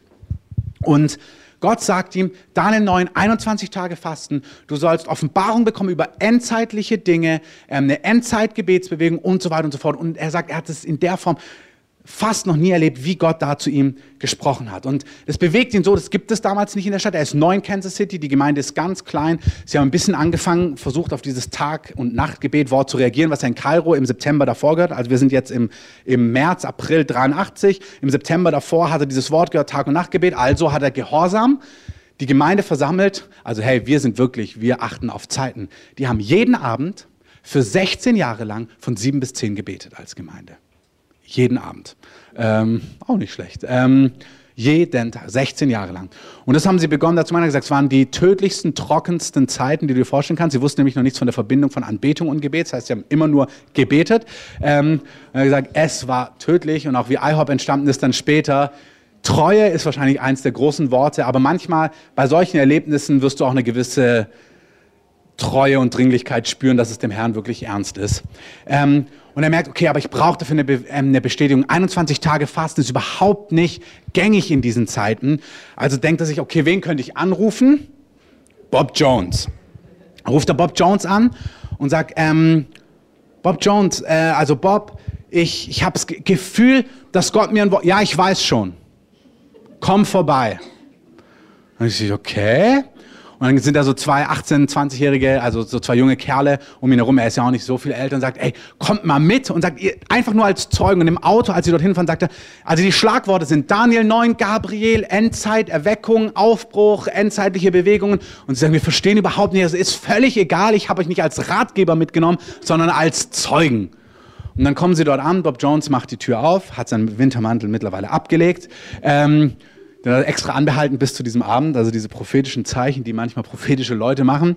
Und dann sagt, sagt Bob Jones zu ihm, ich denke, wenn du es mir zuerst sagst, wirst du nie glauben, dass ich es schon gehört habe. Also lass mich es sagen. Und jetzt ist auch was Wichtiges. Er hat gesagt, dieses Wort, was er bekommen hat, er hat noch nie so ein Erlebnis gehabt wie dieses. Der Mann Bob Jones hat zum Teil zehn bis zwölf Mal im Jahr hörbar die Stimme Gottes gehört. Also nicht eine innere Stimme, sondern hörbar. Ähm, ich kenne einen Pastor, Peter Pretorius, der leitet einen Hilfsdienst in Südafrika, ähm, ganz viel mit ähm, speist Arme und so weiter. Der hat Gott auch einmal hörbar gehört. Der war Kettenraucher und dann hat Gott zu ihm gesagt, hörbar, stop smoking. Ähm, auch nicht schlecht. Ähm, das hat so vibriert, dass er dann aufgehört hat. Ähm, also dieser Bob Jones, vielleicht hast du es ja jetzt auch gehört, nimm es, möge Kraft auf diesem Wort sein. Ähm, dieser Bob Jones hat zehn bis zwölf Mal die Stimme Gottes hörbar gehört, aber gesagt, in, an dem Abend, was er in dieser Nacht oder an diesem Tag erlebt hat, wie Gott zu ihm gesprochen hat, das hat er so noch nie erlebt. Und zwar, sagt ist ihm der Erzengel Gabriel erschienen. Und ich liebe diese Dimension von absolut krass Übernatürlichem und dann so Normalem. Und dann sagt Gabriel zu ihm, also der Erzengel Gabriel, der schon mit Maria gesprochen hat, und ich glaube das, dafür würde ich meine Hand ins Feuer legen sagst ihm, tell the young man, das finde ich auch cool, wenn der Himmel dich young man nennt, tell the young man Daniel 9 and he will know what to do with it. Sag ihm Daniel 9 und er weiß, was das bedeutet und kann es dir vorstellen. Also Mike Bickle kann es gar nicht fassen. Dann sagt er ihm, was Gott tun wird, ist, er wird, eine, dann fängt Bob Jones schon an, es ihm zu sagen, er wird ähm, anfangen zu euch zu sprechen über ähm, endzeitliche Dinge, ähm, über einen Lebensstil des Fastens, Zeiten der Heimsuchung und so weiter und so fort. Ähm, und Gott wird es bestätigen durch einen Kometen am Himmel, dass ihr das tun sollt. Und zwar einen Kometen, den die Wissenschaftler nicht vorhergesehen haben, der überraschend ähm, kommen wird. Das wird das Zeichen der Bestätigung sein. Und Mike Bickel sagt so schön, wenn Bob Jones ein Wort hatte, dann hat er es allen erzählt. Er gesagt, dieses Wort ist dann immer, er hat allen erzählt. Alle, die mit ihm geredet haben, hat er das weitergegeben. Da hast du immer gedacht, oh, mach mal nicht so viel. Was ist, wenn es nicht passiert? Sondern hat allen gesagt, wie gesagt, er war ein neuer Pastor in der Stadt und er hat auch gesehen, dass Gott 500 Leute sammeln wird. Und das war für ihn auch viel zu groß für 21 Tage Fasten. Und Bob Jones sagt auch zu ihm, Du wirst 500 Leute sammeln, 500 Leute werden kommen. Ein Komet wird es bestätigen. Ihr sollt ein Lebensstil des Fastens beginnen für endzeitliche Offenbarungen, ähm, weil Gott eine Endzeitbewegung gebiert und so weiter und so fort. Und sie wissen, es soll starten am 7. Mai 1983. Also im März lernt Bob Jones kennen. Jetzt sind wir ungefähr zwei Monate später, ziemlich genau. Am 7. Mai 83 soll es starten.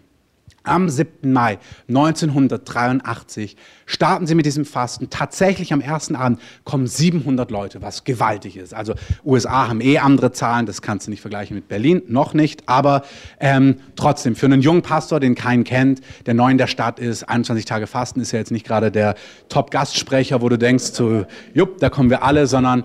Ähm, an dem Abend kommt Bob Jones rein und viele andere, weil er es allen erzählt hat, mit einem Zeitungsartikel, was an dem Tag rauskam ähm, Harvard-Professor, Wissenschaftler, erstaunt über Kometen, ähm, den keiner vorhergesehen hat, der plötzlich am Nachthimmel erschienen ist, so nah an den USA wie seit 1777 nicht mehr. Und das war der erste Tag, wo sie ihn fotografieren konnten. Genau die Schlagzeile, wie Bob Jones es gesagt hat, dass sie wussten, Gott ruft sie in dieses 21-tägige Fasten. Warum? Um eine Endzeitbewegung von Anbetung, Fürbitte und Gebet zu beginnen und um endzeitliche Offenbarung zu empfangen. Ich gebe euch einen kleinen Satz von Mike Bickel, vielleicht morgen mehr dazu. Er sagt, jede Endzeittheologie, hört zu, die am Schreibtisch von Intellektuellen entwickelt ist und nicht in einem Lebensstil von Fasten und Beten und vor dem Angesicht des Herrn, sagt er, würde ich sehr, sehr, sehr, sehr, sehr, sehr, sehr, sehr prüfen. Das biblische Prinzip, um endzeitliche Offenbarung zu bekommen, ist ein Lebensstil von Gebet und Fasten. Ähm, und es gibt viele, so viele Theorien, der sagt das, der sagt das, da ist viel Eigenes dabei, weil man es irgendwie schön oder gar nicht schön oder wir sind eh nicht mehr hier. Ähm, es gibt so viele Theorien. Hey, Gott möchte, dass wir Verständnis haben. Daniel sagt, am Ende der Tage werden viele umherstreifen und dann werden diese Bücher entsiegelt, die Siegel aufgebrochen werden, damit Erkenntnis sich mehrt. Diese Zeit hat begonnen Schon damals, Gott hat etwas begonnen. Die wissen, hey, Gott hat uns wirklich berufen zu diesen 21 Tagen. Und jetzt möchte ich euch ganz kurz ein paar noch Aspekte sagen, was in diesen 21 Tagen Bob Jones und Gott einfach zu ihnen gesagt hat. Es beginnt damit, dass an einem Abend Mike Bickle betet und er sagt, auch das hat er fast nie erlebt. Plötzlich kommt so ein Bibelvers in seinen Kopf und er, it hit me, sagt er. Also er hat mich getroffen. Und zwar dieses Eins habe ich vom Herrn erbeten. Danach trachte ich, zu wohnen im Hause des Herrn, alle Tage meines Lebens, um anzuschauen die Freundlichkeit des Herrn und nachzusinnen über sein Wort. Und er sagt, er betet es und er sagt, it was beautiful. Als wenn so ein Wort Gottes dich trifft, ich weiß nicht, ob du das kennst, und du betest das und du spürst, es macht deinen Geist lebendig. Und er hat das den ganzen Abend gebetet. Er, gesagt, er wusste nicht mehr, wo das steht. Er dachte, ist es Jeremia oder Jesaja? Und irgendwie findet er es dann. Und sie haben in diesen 21 Tagen gefastet und von 6 Uhr morgens, glaube ich, bis 10 Uhr abends gebetet. Wohlgemerkt, nur gebetet. Sie hatten keine Anbetung. Das Konzept gab es damals nicht. Sie haben einfach nur gebetet, Fürbitte. Ach du liebe Zeit. Ähm, und das ging den ganzen Tag. Und dann haben sie eins am anderen gebetet. Am nächsten Tag kommt Bob Jones zu ihm und sagt, The Lord says yes. Und er sagt so, yes to what? Also ja zu was? Yes zu deinem Gebet. Und so, zu welchem Gebet? Also, wir haben von 6 Uhr morgens bis 10 Uhr abends gebetet. Zu was, sagt er ja? Das Gebet, das du nicht am Mikrofon gebetet hast, sondern nur in deinem Herzen. Psalm 27, 4. Eins habe ich vom Herrn erbeten. Danach trachte ich, zu wohnen im Hause des Herrn alle Tage meines Lebens, um anzuschauen die Freundlichkeit des Herrn und nachzusinnen über sein Wort. Und sagt zu ihm, das ist Anbetung in der Gesinnung der Stiftshütte Davids. Wir haben von Anfang an diese Worte als Gemeinde bekommen. Wir haben vor zehn Jahren begonnen hier im Schulladen von Oliver und Nadine, weil das Erste, was Gott uns gegeben hat, das Erste, lang bevor es um Gemeindegründung ging, waren wir ein kleiner Kreis aus der Gemeinde auf dem Weg und Gott hat gesagt, er möchte im Prenzlauer Berg Tag- und Nachtgebet aufrichten. Ähm, der Herr hat wirklich Zeit. Wir sind auch schon zehn Jahre treu mit dem bisschen, was wir haben. Der Herr wird die Lücken füllen. Amen. Ähm, er sagt schon, dieses Wort ist die Realität von Tag- und Nachtgebet ähm, in der Stiftshütte, in der Gesinnung der Stiftshütte Davids, im Geist der Stiftshütte Davids. Und Mike Bickett sagt, das heißt dieser Vers niemals. Und dann sagt ähm, Bob Jones zu ihm, was heißt der denn? Und dann sagt er, naja, er heißt das, David really loved God, sagt er. Also David mag wirklich Gott. Und er sagt so, nein, was war der Dienst von David? Und sagt er, naja, David war ein König. Also ja, aber weißt du von Davids Dienst? Und viele wissen das nicht. David hat die Bundeslade, die ein Zeichen für Gottes Herrlichkeit war. Dort, da, dort lagerte die Herrlichkeit Gottes. Diese Bundeslade hat David, als er König war, in Jerusalem nach Hause geholt, in Anführungszeichen, hat ihr ein Zelt aufgestellt und normalerweise durfte an, an den Ort der Bundeslade, wo Gott gesprochen hat, gesagt, dort werde ich dir begegnen, dort werde ich zu dir sprechen. Da durften nur die Hohepriester einmal im Jahr hin, um zu opfern an Yom Kippur am Versöhnungstag. Ähm, und das auch nur, ihr kennt die Geschichte mit den Glöckchen am Fuß, damit man sie bimmeln hört und weiß, sie leben noch. Und mit einem Seil am Fuß, dass wenn sie umfallen, weil sie nicht heilig genug waren, man sie rausziehen konnte, weil kein anderer reingehen konnte. Diese Bundeslade, wo niemand hingehen konnte, bekommt David durch prophetische Offenbarung vom Propheten Nathan gesagt, hol diese Bundeslade, stell ein Zelt auf und alle, die Gott nahen wollen, können kommen. David lebt alttestamentlich prophetisch vor, was im neuen Bund möglich ist. Alle, die Gott nahen, können Gott nahen. Das Volk damals erstellt 4000 Musiker auf 288 Sänger, die Tag und Nacht nicht aufhören, Gott anzubeten, zu beten und Fürbitte zu tun. Und alle Könige nach ihm werden immer an David gemessen. Sie waren gut wie David oder nicht gut wie David. Und wenn sie richtig gut waren, dann waren sie nicht nur gut wie David, sondern sie haben auch den Dienst Davids wieder aufgerichtet, was das Tag- und Nachtgebet war. Beim Propheten Amos lesen wir, Petrus greift es auch in der Pfingstpredigt, am Ende der Tage wird diese Stiftshütte Davids, was ist die Stiftshütte Davids?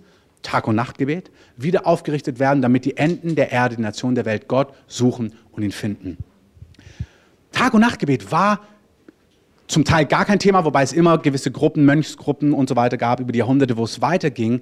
Aber Gott, Bob Jones sagt zu Mike Bickle an dem, an dem Tag, Psalm 27,4 ist Tag- und Nachtgebet im Geist der Stiftshütte Davids. Prophetische Sänger, durch die die Herrlichkeit kommt. Und Mike Bickle denkt sich, nein, nein, nein. Er sagt immer, er war so ein Erweckungstyp, Kraft Gottes Herrlichkeit. Er hat gesagt, 21 Tage Fasten, am Tag 22 geht Erweckung los. Das war sein Plan. Er sagt, hey, es ist Mai, im Sommer machen wir Outreaches, da gehen wir auf die Straße. Und dann sagt ähm, Bob Jones zu ihm, na, jetzt mal im Ernst, Mike. Glaubst du wirklich, dass Gott Gabriel zu mir schickt, damit du ein paar Outreaches im Sommer machst und ein paar mehr Leute sich bekehren. Du hast keine Ahnung von dem, was Gott gebiert. Du hast keine Ahnung von dem, was Gott tun möchte. Du hast keine Ahnung von Gott, von dem, was Gott zustande bringen möchte. Nichts gegen Outreaches, nichts gegen Straßeneinsätze. Aber das war nicht, was Gott vorbereitet hat. Und er sagte, nein, er will Erweckung sehen, er will einen Aufbruch sehen. Und er sagte, nein, du wirst alle Tage deines Lebens, bis der Herr zurückkommt, keine Ahnung, ob das in seinem Leben ist, bis der Herr zurückkommt, sagt er, wird diese Realität nicht mehr aufhören auf Erden. Tag- und Nachtgebet in der Stiftshütte Davids wird aufgerichtet werden der, auf der ganzen Erde und es wird die Rückkehr des Herrn vorbereiten. Amen. Der Anzug, zwei Gedanken. Es ist so, ich nehme euch heute mit und ich stretch euch auch. Das ist keine 30 Minuten Predigt wie am Sonntag, sondern ich möchte euch diese Fülle mitgeben und bleibt wach, nehmt es mit. Wie gesagt, ihr habt es auch extra aufgenommen, um es nochmal nah, nachzuhören. Ähm, wir lesen wenn du ins Neue Testament guckst, alles, was Gott tut, wirklich alles, tut er durch Gebet. Selbst das erste und das zweite Kommen Jesu ist durch Gebet vorbereitet. Das erste durch Hannah und Simeon im Tempel, die Tag und Nacht vor Gott stehen. Gott hat Simeon gesagt, ähm, du wirst mit deinen Augen die Hoffnung Israels sehen. Das ist biblisch, dass Leute wissen, dass Jesus kommt.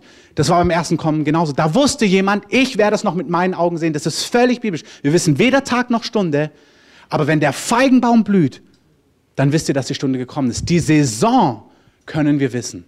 Wir können nicht Tag noch Stunde wissen, aber die umliegenden Zeiten, die können wir erkennen. Das erste Kommen wurde durch Gebet eingeleitet. Das zweite Kommen Jesu, hört zu, wird durch Gebet eingeleitet. Es heißt in Offenbarung, der Geist und, der, und die Braut sprechen, komm, Herr Jesus, komm.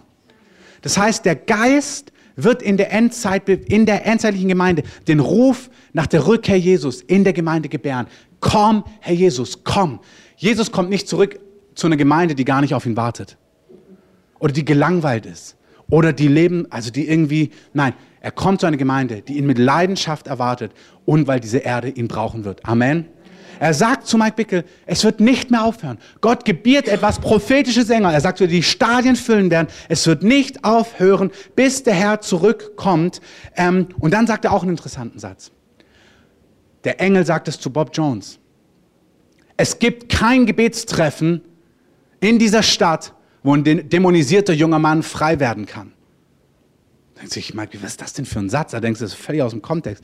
Also wir haben kein Gebetstreffen, wo wir, also wir beten für Leute, aber er sagt, nein, Gott will Orte, wo die Herrlichkeit Gottes so lagert, dass die kaputtesten der Kaputten reinkommen und in einem Augenblick die Herrlichkeit Gottes sie trifft. Und er sagt, and her mind gets clear in one second. Ihr Verstand wird klar und heil in einem Augenblick. Die Dämonisierten dieser Staat der Nationen werden kommen in die Gegenwart Gottes. In einem Augenblick wird alles heil und gesund sein. Diese Orte richtet Gott global auf. Und er sagt, es ist nicht entweder oder, es ist beides. Durch diese Gebetsbewegung wird globale Erweckung freigesetzt werden, überall in Tausenden und Millionen. Die große Ernte, das, das Ende der Erde, sagt Jesus, ist die Ernte. Am Ende der Tage sagt er, wenn die Ernte ist, das ist das Ende der Welt. Vor der Rückkehr Jesu wird es eine globale, große, große, gewaltige Ernte geben. Und der Herr lässt diese zwei Dinge zusammenkommen. Er sagt, es ist nicht entweder oder. Beide Bewegungen kommen zusammen. Tag- und Nachtgebet und ein globaler Aufbruch von Errettung und von der Kraft Gottes. Dieser Ort hier wird ein Ort sein, auf jeden Fall, den Gott uns als Gemeinde gibt und möge es hier beginnen, wo die Herrlichkeit Gottes sein wird und Menschen in einem Augenblick heil und frei und erneuert werden. Amen. Das, was er sagt, ich liebe diese Sätze, wo du denkst, das macht doch gar keinen Sinn. Wieso gibt es kein Gebetstreffen in der Stadt, wo die Dämonisierten frei werden? Ähm, es wird ein ein Strom sein, Tag und Nacht. Millionen werden berührt und errettet werden. Ähm, das ist ein Schock für Mike Bickle. Er sagt, er will nicht beten, er will ähm, Erweckung sehen. Gott sagt, nein, es ist beides. Es ist beides. Die Fülle des Geistes wird ausgeteilt werden in eurer Mitte, wie sie keiner gesehen hat. Er sagt zu ihm, no disease known to man.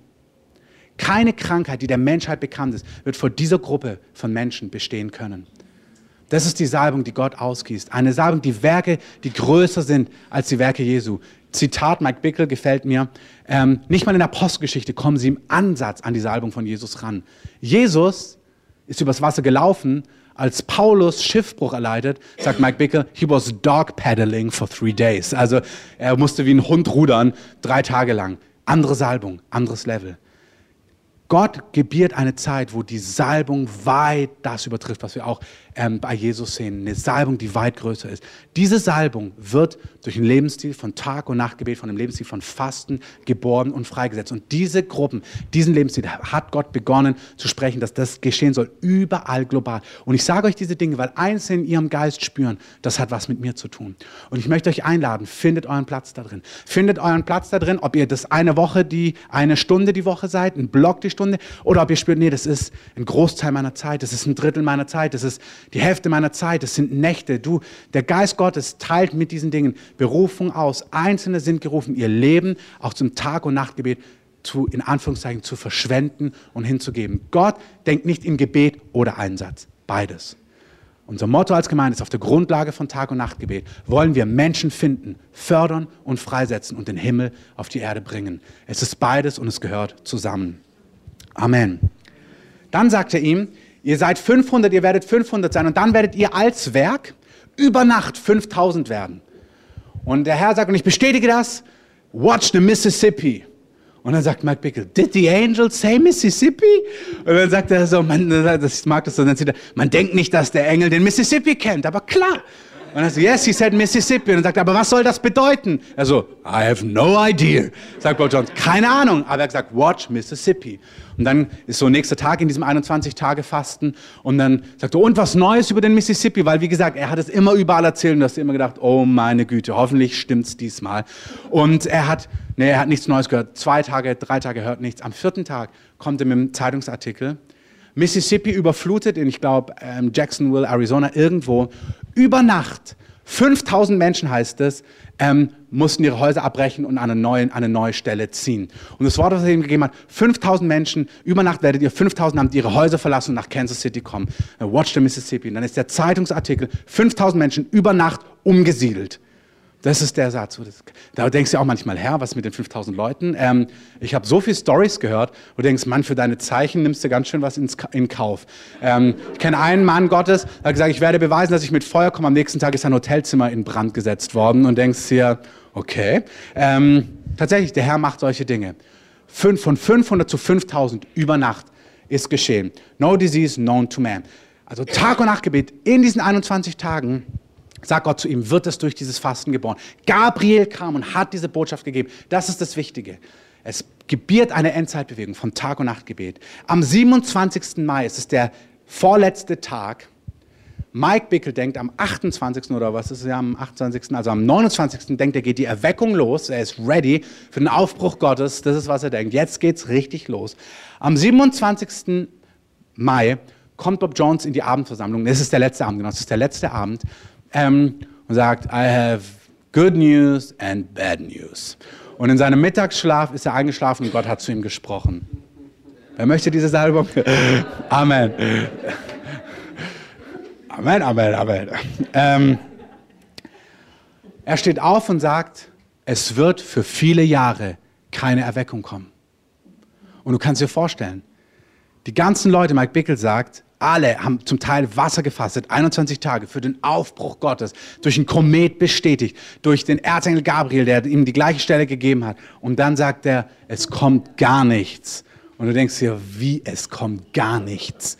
Und dann sagt er, ihr denkt, ähm, Gott möchte ein Zeichen geben, dass seine Aufbrüche, die großen, wunderbar, wenn wir da ein paar Bekehrte da und auch wenn es mal ein paar mehr sind, wunderbar. Und es ist gut, was wir erleben, auch was in diesen Tagen läuft, wunderbar. Und jeder ist gerufen, heute das Reich Gottes zu verkündigen, die Kranken zu heilen, wunderbar.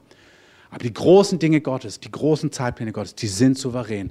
Und Gott sagt zu ihm, ihr denkt manchmal, es käme zu spät oder es kam zufällig. Es kommt immer am rechten Tag. Und ich werde euch ein Zeichen geben. Und das ist die gute Nachricht, sagt er. Es wird eine dreimonatige Dürre kommen. Die kam dann vom 11. Juli, äh, Entschuldigung, vom 1. Juli bis zum 11. Oktober. Die größte Dürre, ähm, die Kansas City gesehen hat. Nur eine war mal mit, ich glaube, 100 Milliliter weniger Regen oder irgend sowas. Also so ein ganz kleiner Wert. Also eine der größten Dürren, die Kansas City gesehen hat. Er hat gesagt, es wird eine dreimonatige Dürre jetzt kommen und am 23. August, ist auch schön, damals war es ein natürliches Zeichen, der 23. August ist in zwei Tagen, Herr, du liebst ja Daten, kannst gerne bei uns auch was machen, ähm, wird es aus dem Nichts regnen und es ist Zeichen, dass der Herr die geistliche Dürre in einem Augenblick durchbrechen wird und er wird nicht zu spät kommen. Kannst dir aber vorstellen, die Atmosphäre war am Tiefpunkt an diesem Abend. Alle waren frustriert, alle waren ärgerlich. Er hat gesagt, Juni und Juli waren die schrecklichsten Monate, die er hatte. Zu allem Überfluss hat er dann noch einen Tumor auf seinen ähm, Stimmbändern bekommen, wo er sich sagte, das ist ja eine tolle, also tolle Antwort auf Daniel 9, Erzengel Gabriel und so weiter und so fort. Ähm, hat Bob Jones ihm gesagt, glaubst du, dass der Feind und auch Gott diese Dimensionen unangetastet und ungetestet lässt. Also wir machen den Feind nicht größer. Er hat gesagt, das alles hier ist umkämpft. Ähm, wacht, seid wach. Das waren die schrecklichsten Monate. Er konnte zum Teil gar nicht reden und so weiter und so fort. 23. August, bullenheiß, strahlend blauer Himmel. Bob Jones sagt, du kannst an diesem Wort meinen Dienst festmachen. Keine Wolke, weit und breit und aus dem Nichts abends ziehen graue Wolken zusammen. Es schüttet eine Stunde, glaube ich, oder ich weiß nicht genau, also nicht lange, aber eine Viertelstunde, 20 Minuten, eine halbe Stunde, Stunde, sowas in dem Dreh, aus allen Kübeln, sodass die Leute nicht rausgehen konnten. Und dann hört es wieder auf und die Dürre geht nochmal anderthalb Monate knapp weiter. Genau wie es Gott gesagt hat. Es kommt keine Erweckung, aber der Herr hat Zeiten vorbereitet, wo er euch mächtig und gewaltig und souverän heimsuchen wird und er wird keinen Augenblick zu spät sein. Amen. Wir sind gleich fast am Ende. Letzter Teil der Geschichte. Also die wissen mittlerweile, es geht in diese Richtung. November 83, das ist jetzt quasi, er hat gesagt, es war der schrecklichste Sommer. Alles Mögliche, er ist total angefochten, total herausgefordert. Die Stimmung ist am Tiefpunkt.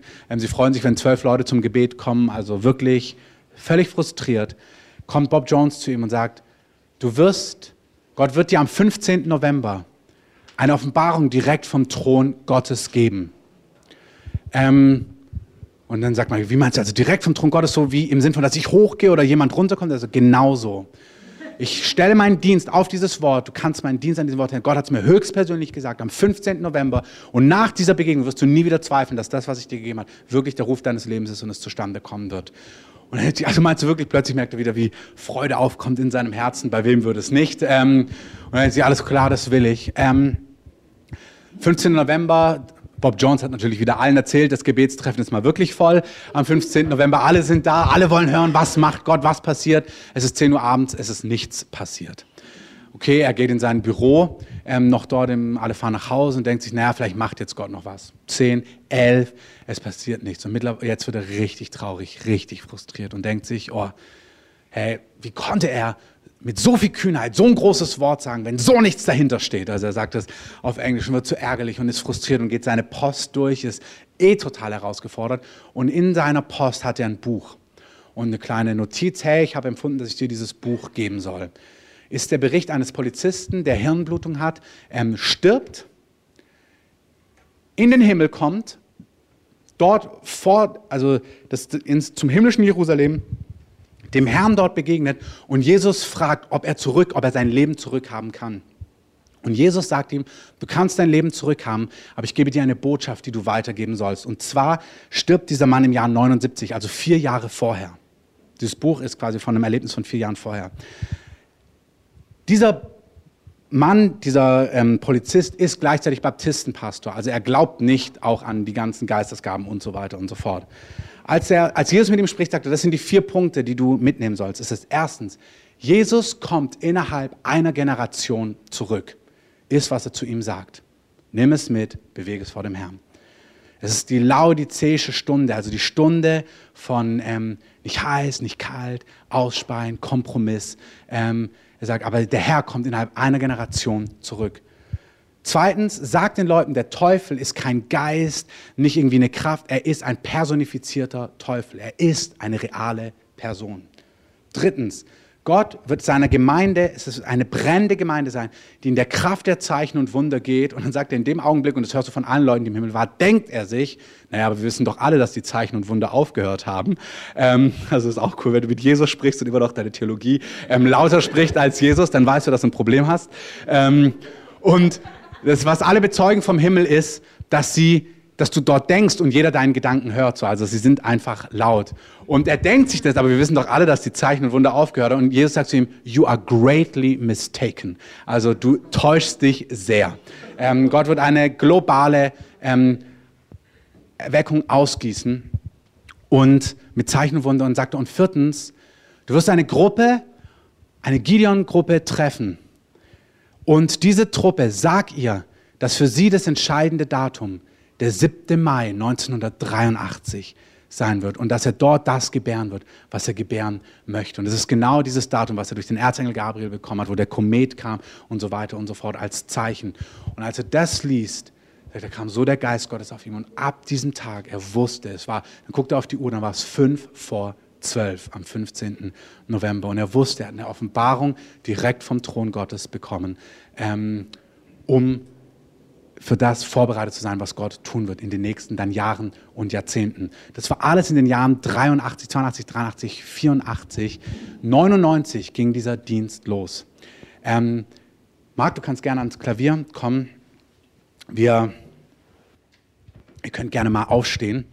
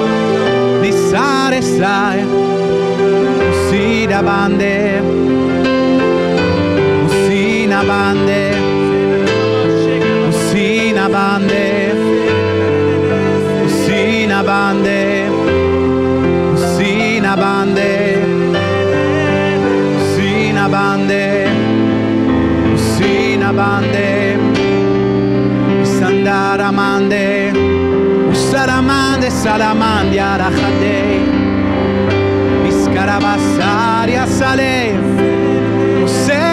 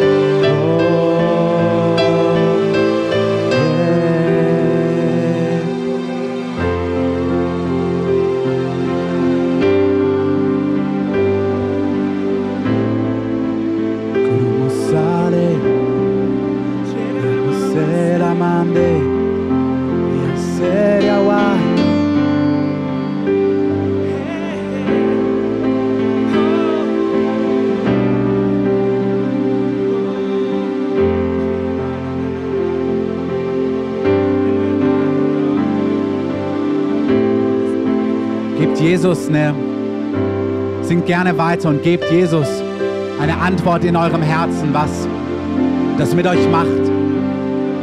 Das, was ihr spürt, fasst es in Worte. Fasst in Worte, wenn ihr fasziniert seid. Fasst in Worte, wenn ihr euch weiht. Fasst in Worte. Das, was euch bewegt, was euch herausfordert.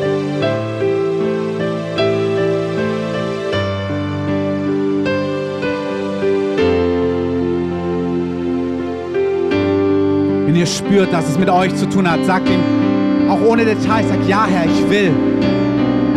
Reagiert auf das, was der Geist Gottes in eurem Herzen tut.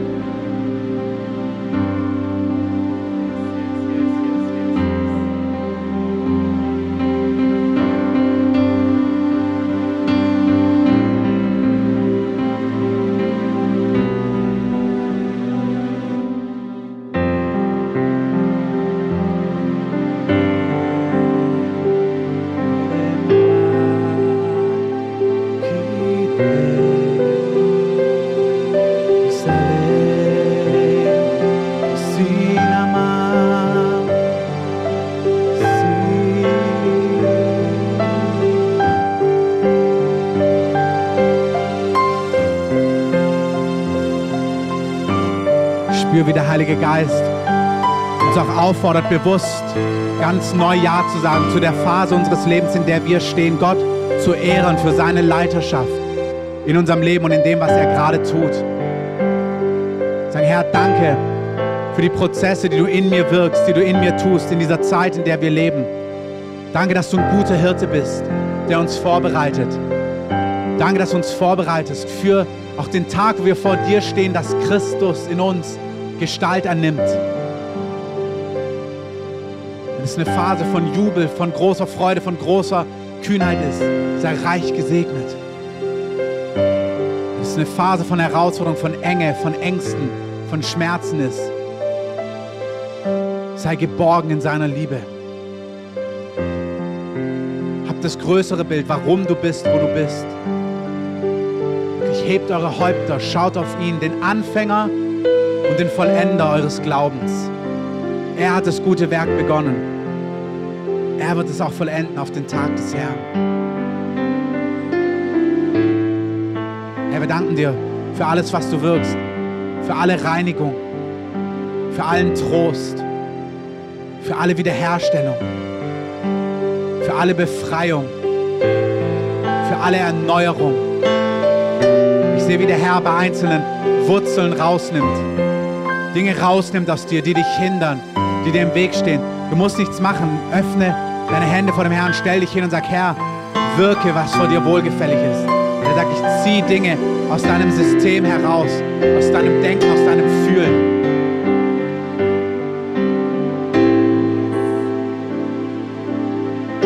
Herr, ich danke für deine heilende Kraft. Herr heilt auch körperliche Gebrechen. Der Herr nimmt wirklich, da wo das auch ein Joch ist, er nimmt es weg im Leben von Menschen. Danke dir für deine heilende Kraft, Herr Jesus. Ich sehe, wie heute Abend, wie gerade eine Gnade da ist, wie ein Schluck von, vom Geist Gottes zu nehmen, von seinem Wasser, was dir Kraft geben wird für den nächsten Abschnitt. Ich sehe, für Einzelne ist diese Enge, die ist nicht morgen vorbei, sondern du bist noch eine Zeit in dieser Enge. Wir lesen im Jakobus, wir sind nicht von denen, die zurückweichen. Der sagt, ich will dir Gnade geben, in dem stehen zu bleiben, wo du bist. Ich will dich erquicken, ich will dich erfrischen, indem du das größere Bild siehst, aber auch durch Substanz von seinem Geist in deinen inneren Menschen. Wir lesen im Korinther, dass der äußere Mensch aufgerieben wird. Aber der innere wird Tag für Tag erneuert durch seinen Geist. Für manche ist es die Zeit, wo jeder Tag in seinem Übel genug hat.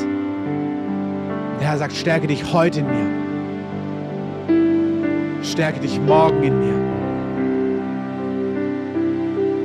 Auch das Wort, was Miriam Sonntag gegeben hat. Für eins ist es nicht die Season, dass du auf den Durchbruch wartest, sondern dass du Gott im Jetzt begegnest.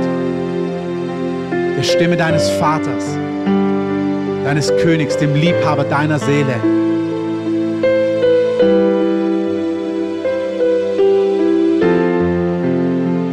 Herr, wir danken dir, dass du der Gott allen Trostes bist. Der Gott aller Barmherzigkeit und aller Gnade.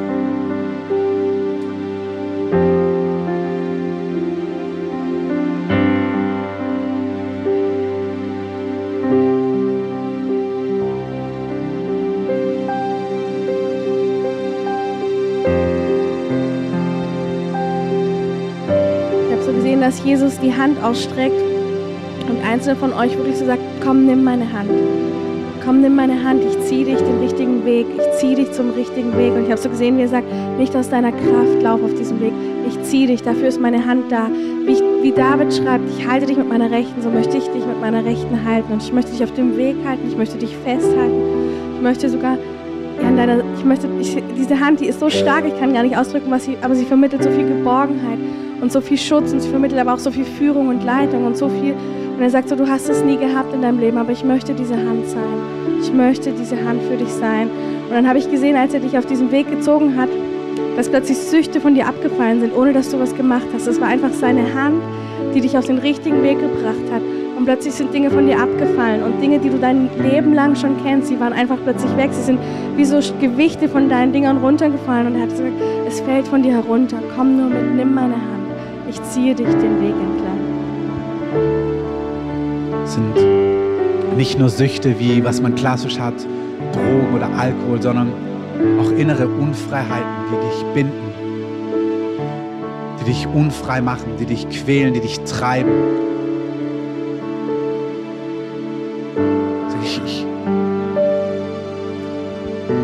Ein Teil vom Tag- und Nachtgebet in der Gegenwart Gottes zu stehen, vor dem, der ein verzehrendes Feuer ist. Und zwar vertrauensvoll, dass er alles verzehrt, was dich schmerzt, was dich kaputt macht, was dich beraubt, was dich einschränkt. Durch das Werk von Jesus dürfen wir auf den Berg des Herrn, können wir in seine Gegenwart kommen und vor ihm stehen, der brennendes Feuer ist.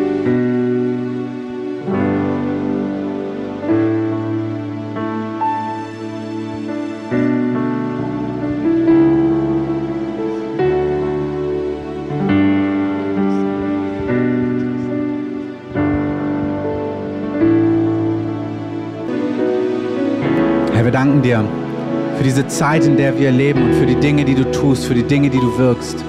Und Herr, wir haben wunderbare und wundersame Geschichten gehört heute Abend. Dinge, die du getan hast und die du heute noch tust. Du bist derselbe. Herr, du bist derselbe gestern, heute und in Ewigkeit. Und Herr, wir laden dich ein, aber wir wollen das sagen als Gemeinde, aber wir wollen auch für diese Stadt heute Abend hier stehen. Und wir laden dich ein, Geist der Prophetie, dass du in einer ganz neuen Dimension kommst und uns heimsuchst. Herr, wir bitten für uns und für alle Gemeinden, die hungrig sind, die dich suchen, für alle, die offen sind. Und Herr, du bist auch der Gott, der die besucht, die gar nicht warten. Besuche auch sie, besuche sie in deiner Gnade. Herr, wir beten, dass du in dieser Stadt wirklich den Himmel weiter öffnest. Herr, wir beten für mehr Herrlichkeit. Herr, wir beten für mehr Manifestationen vom Himmel, Kraftwirkungen, Worte. Herr, wir beten, dass das Prophetische, das Amt weiter freigesetzt wird, dass Personen weiter freigesetzt werden. Herr, wir beten, dass du den Geist der, der Prophetie, der Anbetung, des Beten und des Flehens freisetzt in dieser Stadt. Herr, wir beten, dass du Tag- und Nachtgebet aufrichtest in dieser Stadt, Herr.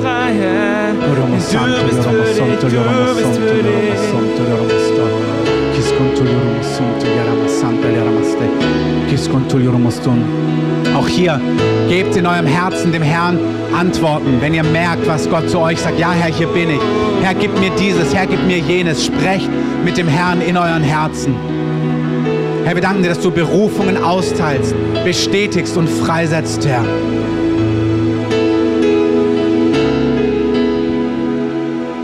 Ähm, ich glaube, dass dieses Lied, was wir jetzt letztes gesungen haben, prophetisch war. Ähm, dass wir sagen, unser ganzes Leben geben wir dir. Ähm,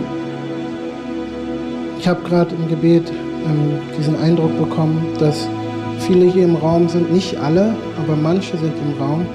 Bei euch hat die Last, seitdem wir angebetet haben, immer mehr zugenommen. Die Last im Geist. Und desto mehr Christoph gesprochen hat, desto stärker wurde die Last. Und jetzt am Ende war es so stark wie ein Vulkan, dass der aus euch rausgebrochen ist. Und Gott hat mir gesagt, diese Last ist der Geist des Gebets, ist die Berufung zu beten. Und es ist nicht etwas, was von dir kommt, weil am Ende jetzt ist es wie etwas, was aus dir ausbricht, wie ein Vulkan, der rauskommt, der raus muss. Und Gott, was ich auf dem Herzen hatte, war, dass Gott gesagt hat, dass du berufen bist zu beten. Und das Zweite, was ich bekommen habe, war, dass du, dass du zu deinen geistlichen Leitern gehen sollst und mit denen zusammen beten sollst und Gott fragen sollst, in welchem Ausmaß diese Berufung ist. Und Gott wird ganz klar zeigen, ob es eine Stunde ist in der Woche oder ob es mehr als das ist, wie viel Zeit, welch, wie groß das Ausmaß ist, zu dem Gott euch berufen hat. Lasst uns das wirklich so ernst nehmen, wenn ihr merkt, dass Gott zu euch spricht heute Abend in diesen Tagen.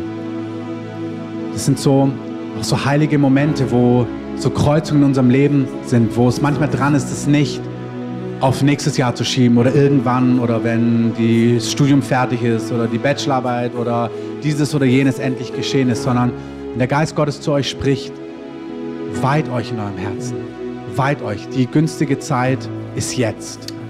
Die ist nicht morgen, die ist nicht in fünf Monaten. Es gibt auch hier Weisheit, aber es gibt auch Augenblicke, wo wir merken, doch, das bin ich Herr. Und wir haben nächste Woche diese Gebetswoche. Und ich möchte euch einladen, auch jetzt schon. Wir machen noch weiter, wir sind nicht fertig, aber auch hier, probiert es aus. Gebt dem Herrn eine Zeit hin, wenn ihr das spürt, auch hier anderen. Gebt euch rein, geht vor den Herrn und sagt, Herr, was? Es ist kein Zufall, dass ihr heute Abend hier seid und auch in dieser Gemeinde seid. Gott gebiert Tag- und Nachtgebet in unterschiedlichem Ausmaß und reagiert darauf. Ich habe ein Wort für jemanden, den ich leider nicht kenne.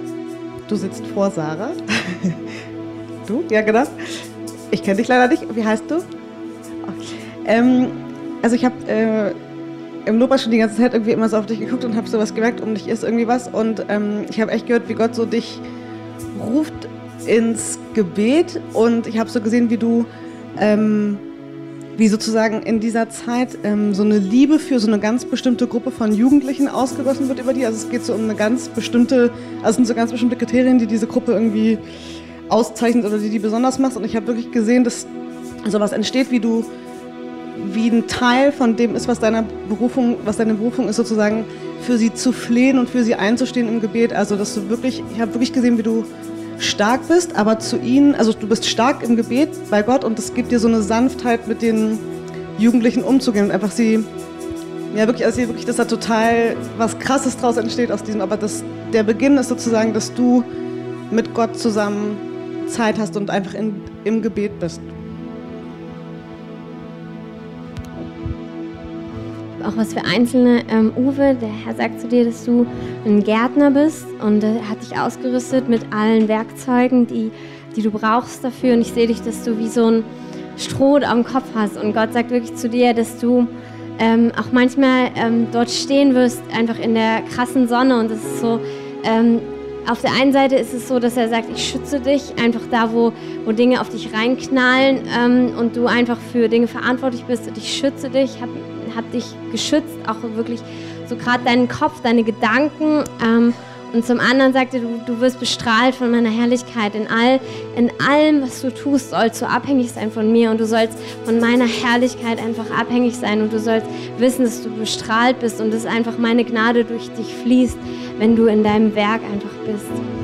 Mm. Und Sarah, ähm, ich habe für dich, dass, dass Gott wirklich ähm, sagt, du bist eine Kriegerin ähm, Du bist eine Kriegerin, ähm, die wunderschön ist und die ähm, ganz exakte Dinge von mir empfangen wird und ganz exakt ähm, gehorsam sein wird auf die Dinge. Und Gott wird dir Sachen geben, die ähm, vielleicht auch manchmal ungewöhnlich scheinen. Und die, ähm, aber es ist wichtig, dass du exakt gehorsam bist zu den Dingen, die der Herr dir gibt und dass du nicht auf Menschen schaust, was sie denken oder was sie sagen, sondern dass du wirklich eins zu eins das umsetzt, was der Herr, Herr dir einfach gibt.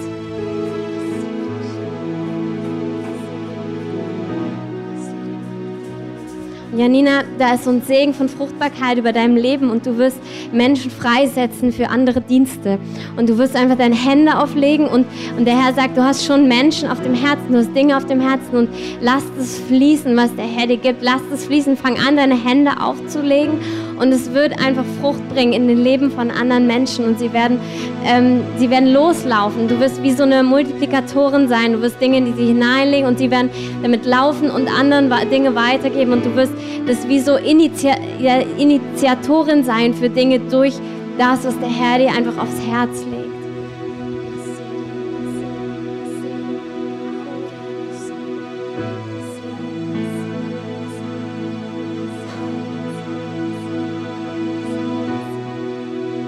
Und Alex, du sollst ein, ein Ort der Sicherheit für Menschen sein. Du sollst ein Ort der Geborgenheit sein. Es werden, du bist wie jemand, der einfach andere unter seine Fittiche nimmt. Und ähm, der Herr hat dich stark gemacht und festgemacht in Dingen. Und er sagt, bleibe stehen und steh in dem, steh in deiner Waffenrüstung, steh und, und sei dieser Hort für Menschen. Und es ist zum Teil auch so, dass du nicht unbedingt hingehen wirst zu Menschen, sondern Menschen werden zu dir kommen und achte auf dein Zuhause. Er sagt wirklich, achte auf dein Zuhause, weil das soll ein Ort sein, wo Menschen hinkommen. Es soll ein Ort von Reinheit sein, ein Ort, wo Weisheit ist, ein Ort wie, wie damals, wie sie äh, zu einer Deborah gepilgert sind und Weisheit gesucht haben. So werden Menschen zu dir kommen in dein Zuhause und sie werden einen Ort von Reinheit finden und einen Ort, wo sie die, die Worte Gottes hören werden. Du wirst zum Teil noch nicht mal Dinge weitergeben, sondern sie werden in, in deinem Zuhause, werden sie anfangen zu hören. So wie manchmal Menschen werden bei dir übernachten übernachten als Gäste und sie werden in den Nächten, werden die Träume und Visionen haben, weil der Heilige Geist in deinem Zuhause ist und sich lagert und Menschen Offenbarung und Weisheit geben wird.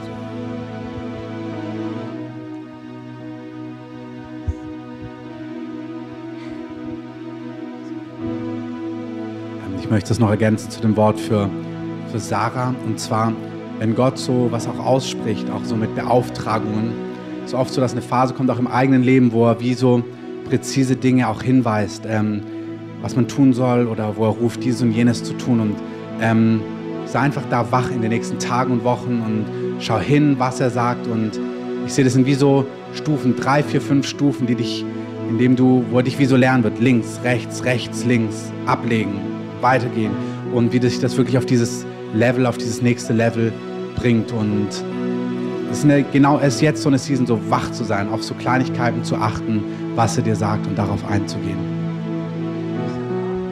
Also ich habe eine Braut gesehen und die Braut hat geschlafen. Und also ich nehme mal an, dass es die Gemeinde ist und äh, Jesus hat gesagt, wach auf, wach auf. Ja, Herr, das wollen wir dir einfach so sagen. Wir danken dir, dass du deine Gemeinde, dein Leib, deine Braut bei uns und auch in dieser Stadt, Herr, in unserem Land aufwächst. Und wir sagen Ja dazu. Und das wollen wir heute Abend so dir hinlegen. Wir sagen, wir wollen wach sein im Geist. Du siehst, was es bedeutet. Wir danken dir, dass du kein Zuchtmeister bist, dass du keiner bist, der antreibt, dass wir nichts selbst produzieren müssen künstlich. Und das haben wir auch im Vorfeld gebetet. Wir wollen nicht eine künstliche Elite heranbringen, über nichts dergleichen. Ähm, Gott ist kein Treiber, sondern Gott, du möchtest Dinge gebären, die aus uns herausfließen, aus unserem Innersten. Und vielleicht können wir zum Abschluss so die Augen nochmal so einen Augenblick zumachen. Und ich möchte so die einfach bitten, die das spüren, dass Gott mit Gebet, mit Fürbitte, mit diesem Flehen, auch was Joshua beschrieben hat, so in sich spüren. Einfach so einfach mal so die Hände heben und ich möchte einfach einen Segen aussprechen, so bevor wir den Abend schließen. Jesus, ich danke dir für die, die einfach in sich das spüren, dass du sie ziehst in die Fürbitte, ins Gebet, in Anbetung, durch die du Dinge gebären möchtest. Und ich möchte euch segnen, dass der Geist des Gebets auf euch kommt, für Nationen, für Städte, für Menschen, für Gruppen. Da ist er. Jetzt kommt er richtig spürbar auf Einzelne, mit einer prophetischen Salbung, nicht mit der Salbung von Feueraugen, um klar zu sehen. Heiliger Geist, ich danke dir. Ich danke dir für das, was du freisetzt. Ich danke dir für das, der Herr zerbricht auch das Joch. Der Herr sagt, ich zerbreche die Dinge, die dir im Wege stehen. Fürchte dich nicht, qualifiziere dich nicht selber. Du bist qualifiziert, weil du berufen und errettet bist. Das ist die Qualifikation. Und alles andere, was dir im Weg steht, das tut der Herr selber wegnehmen, abwaschen und herausnehmen. Du bist qualifiziert. Ich sehe sogar, wie der Herr sagt, weihe dich mir und umarm diesen Ruf. Und das wird den Rest herausnehmen, was dir im Wege steht. Nicht erstes klären und dann, sondern gib dich mir hin und ich werde den Rest klären. Ich segne euch. Ich segne euch, Herr. Wir bitten, dass dein Geist auch heute Nacht mächtig einfach wirkt, dass du zu uns sprichst in Träumen, durch dein Wort, dass du Dinge aufstehen lässt. Herr, wir segnen diese Nacht. Wir sprechen deinen Schutz aus über uns, über diesen Abend, über den morgigen Tag. Wir danken dir, dass du weitergehst für uns, dass du auch hier Momentum aufbaust, so über die nächsten Tage, in die nächste Woche hinein. Wir weinen dir einfach diese Zeit, auch schon jetzt die nächste Woche. Herr, wir beten, dass du die Schichten füllst, nächste Woche, dass du Leute rufst, dass wir Tag und Nacht vor dir stehen können, im Gebet, in Anbetung, dass deine Herrlichkeit Raum findet für diese Zeit, in der wir leben. Und vielleicht können wir hinten einfach Musik einspielen langsam.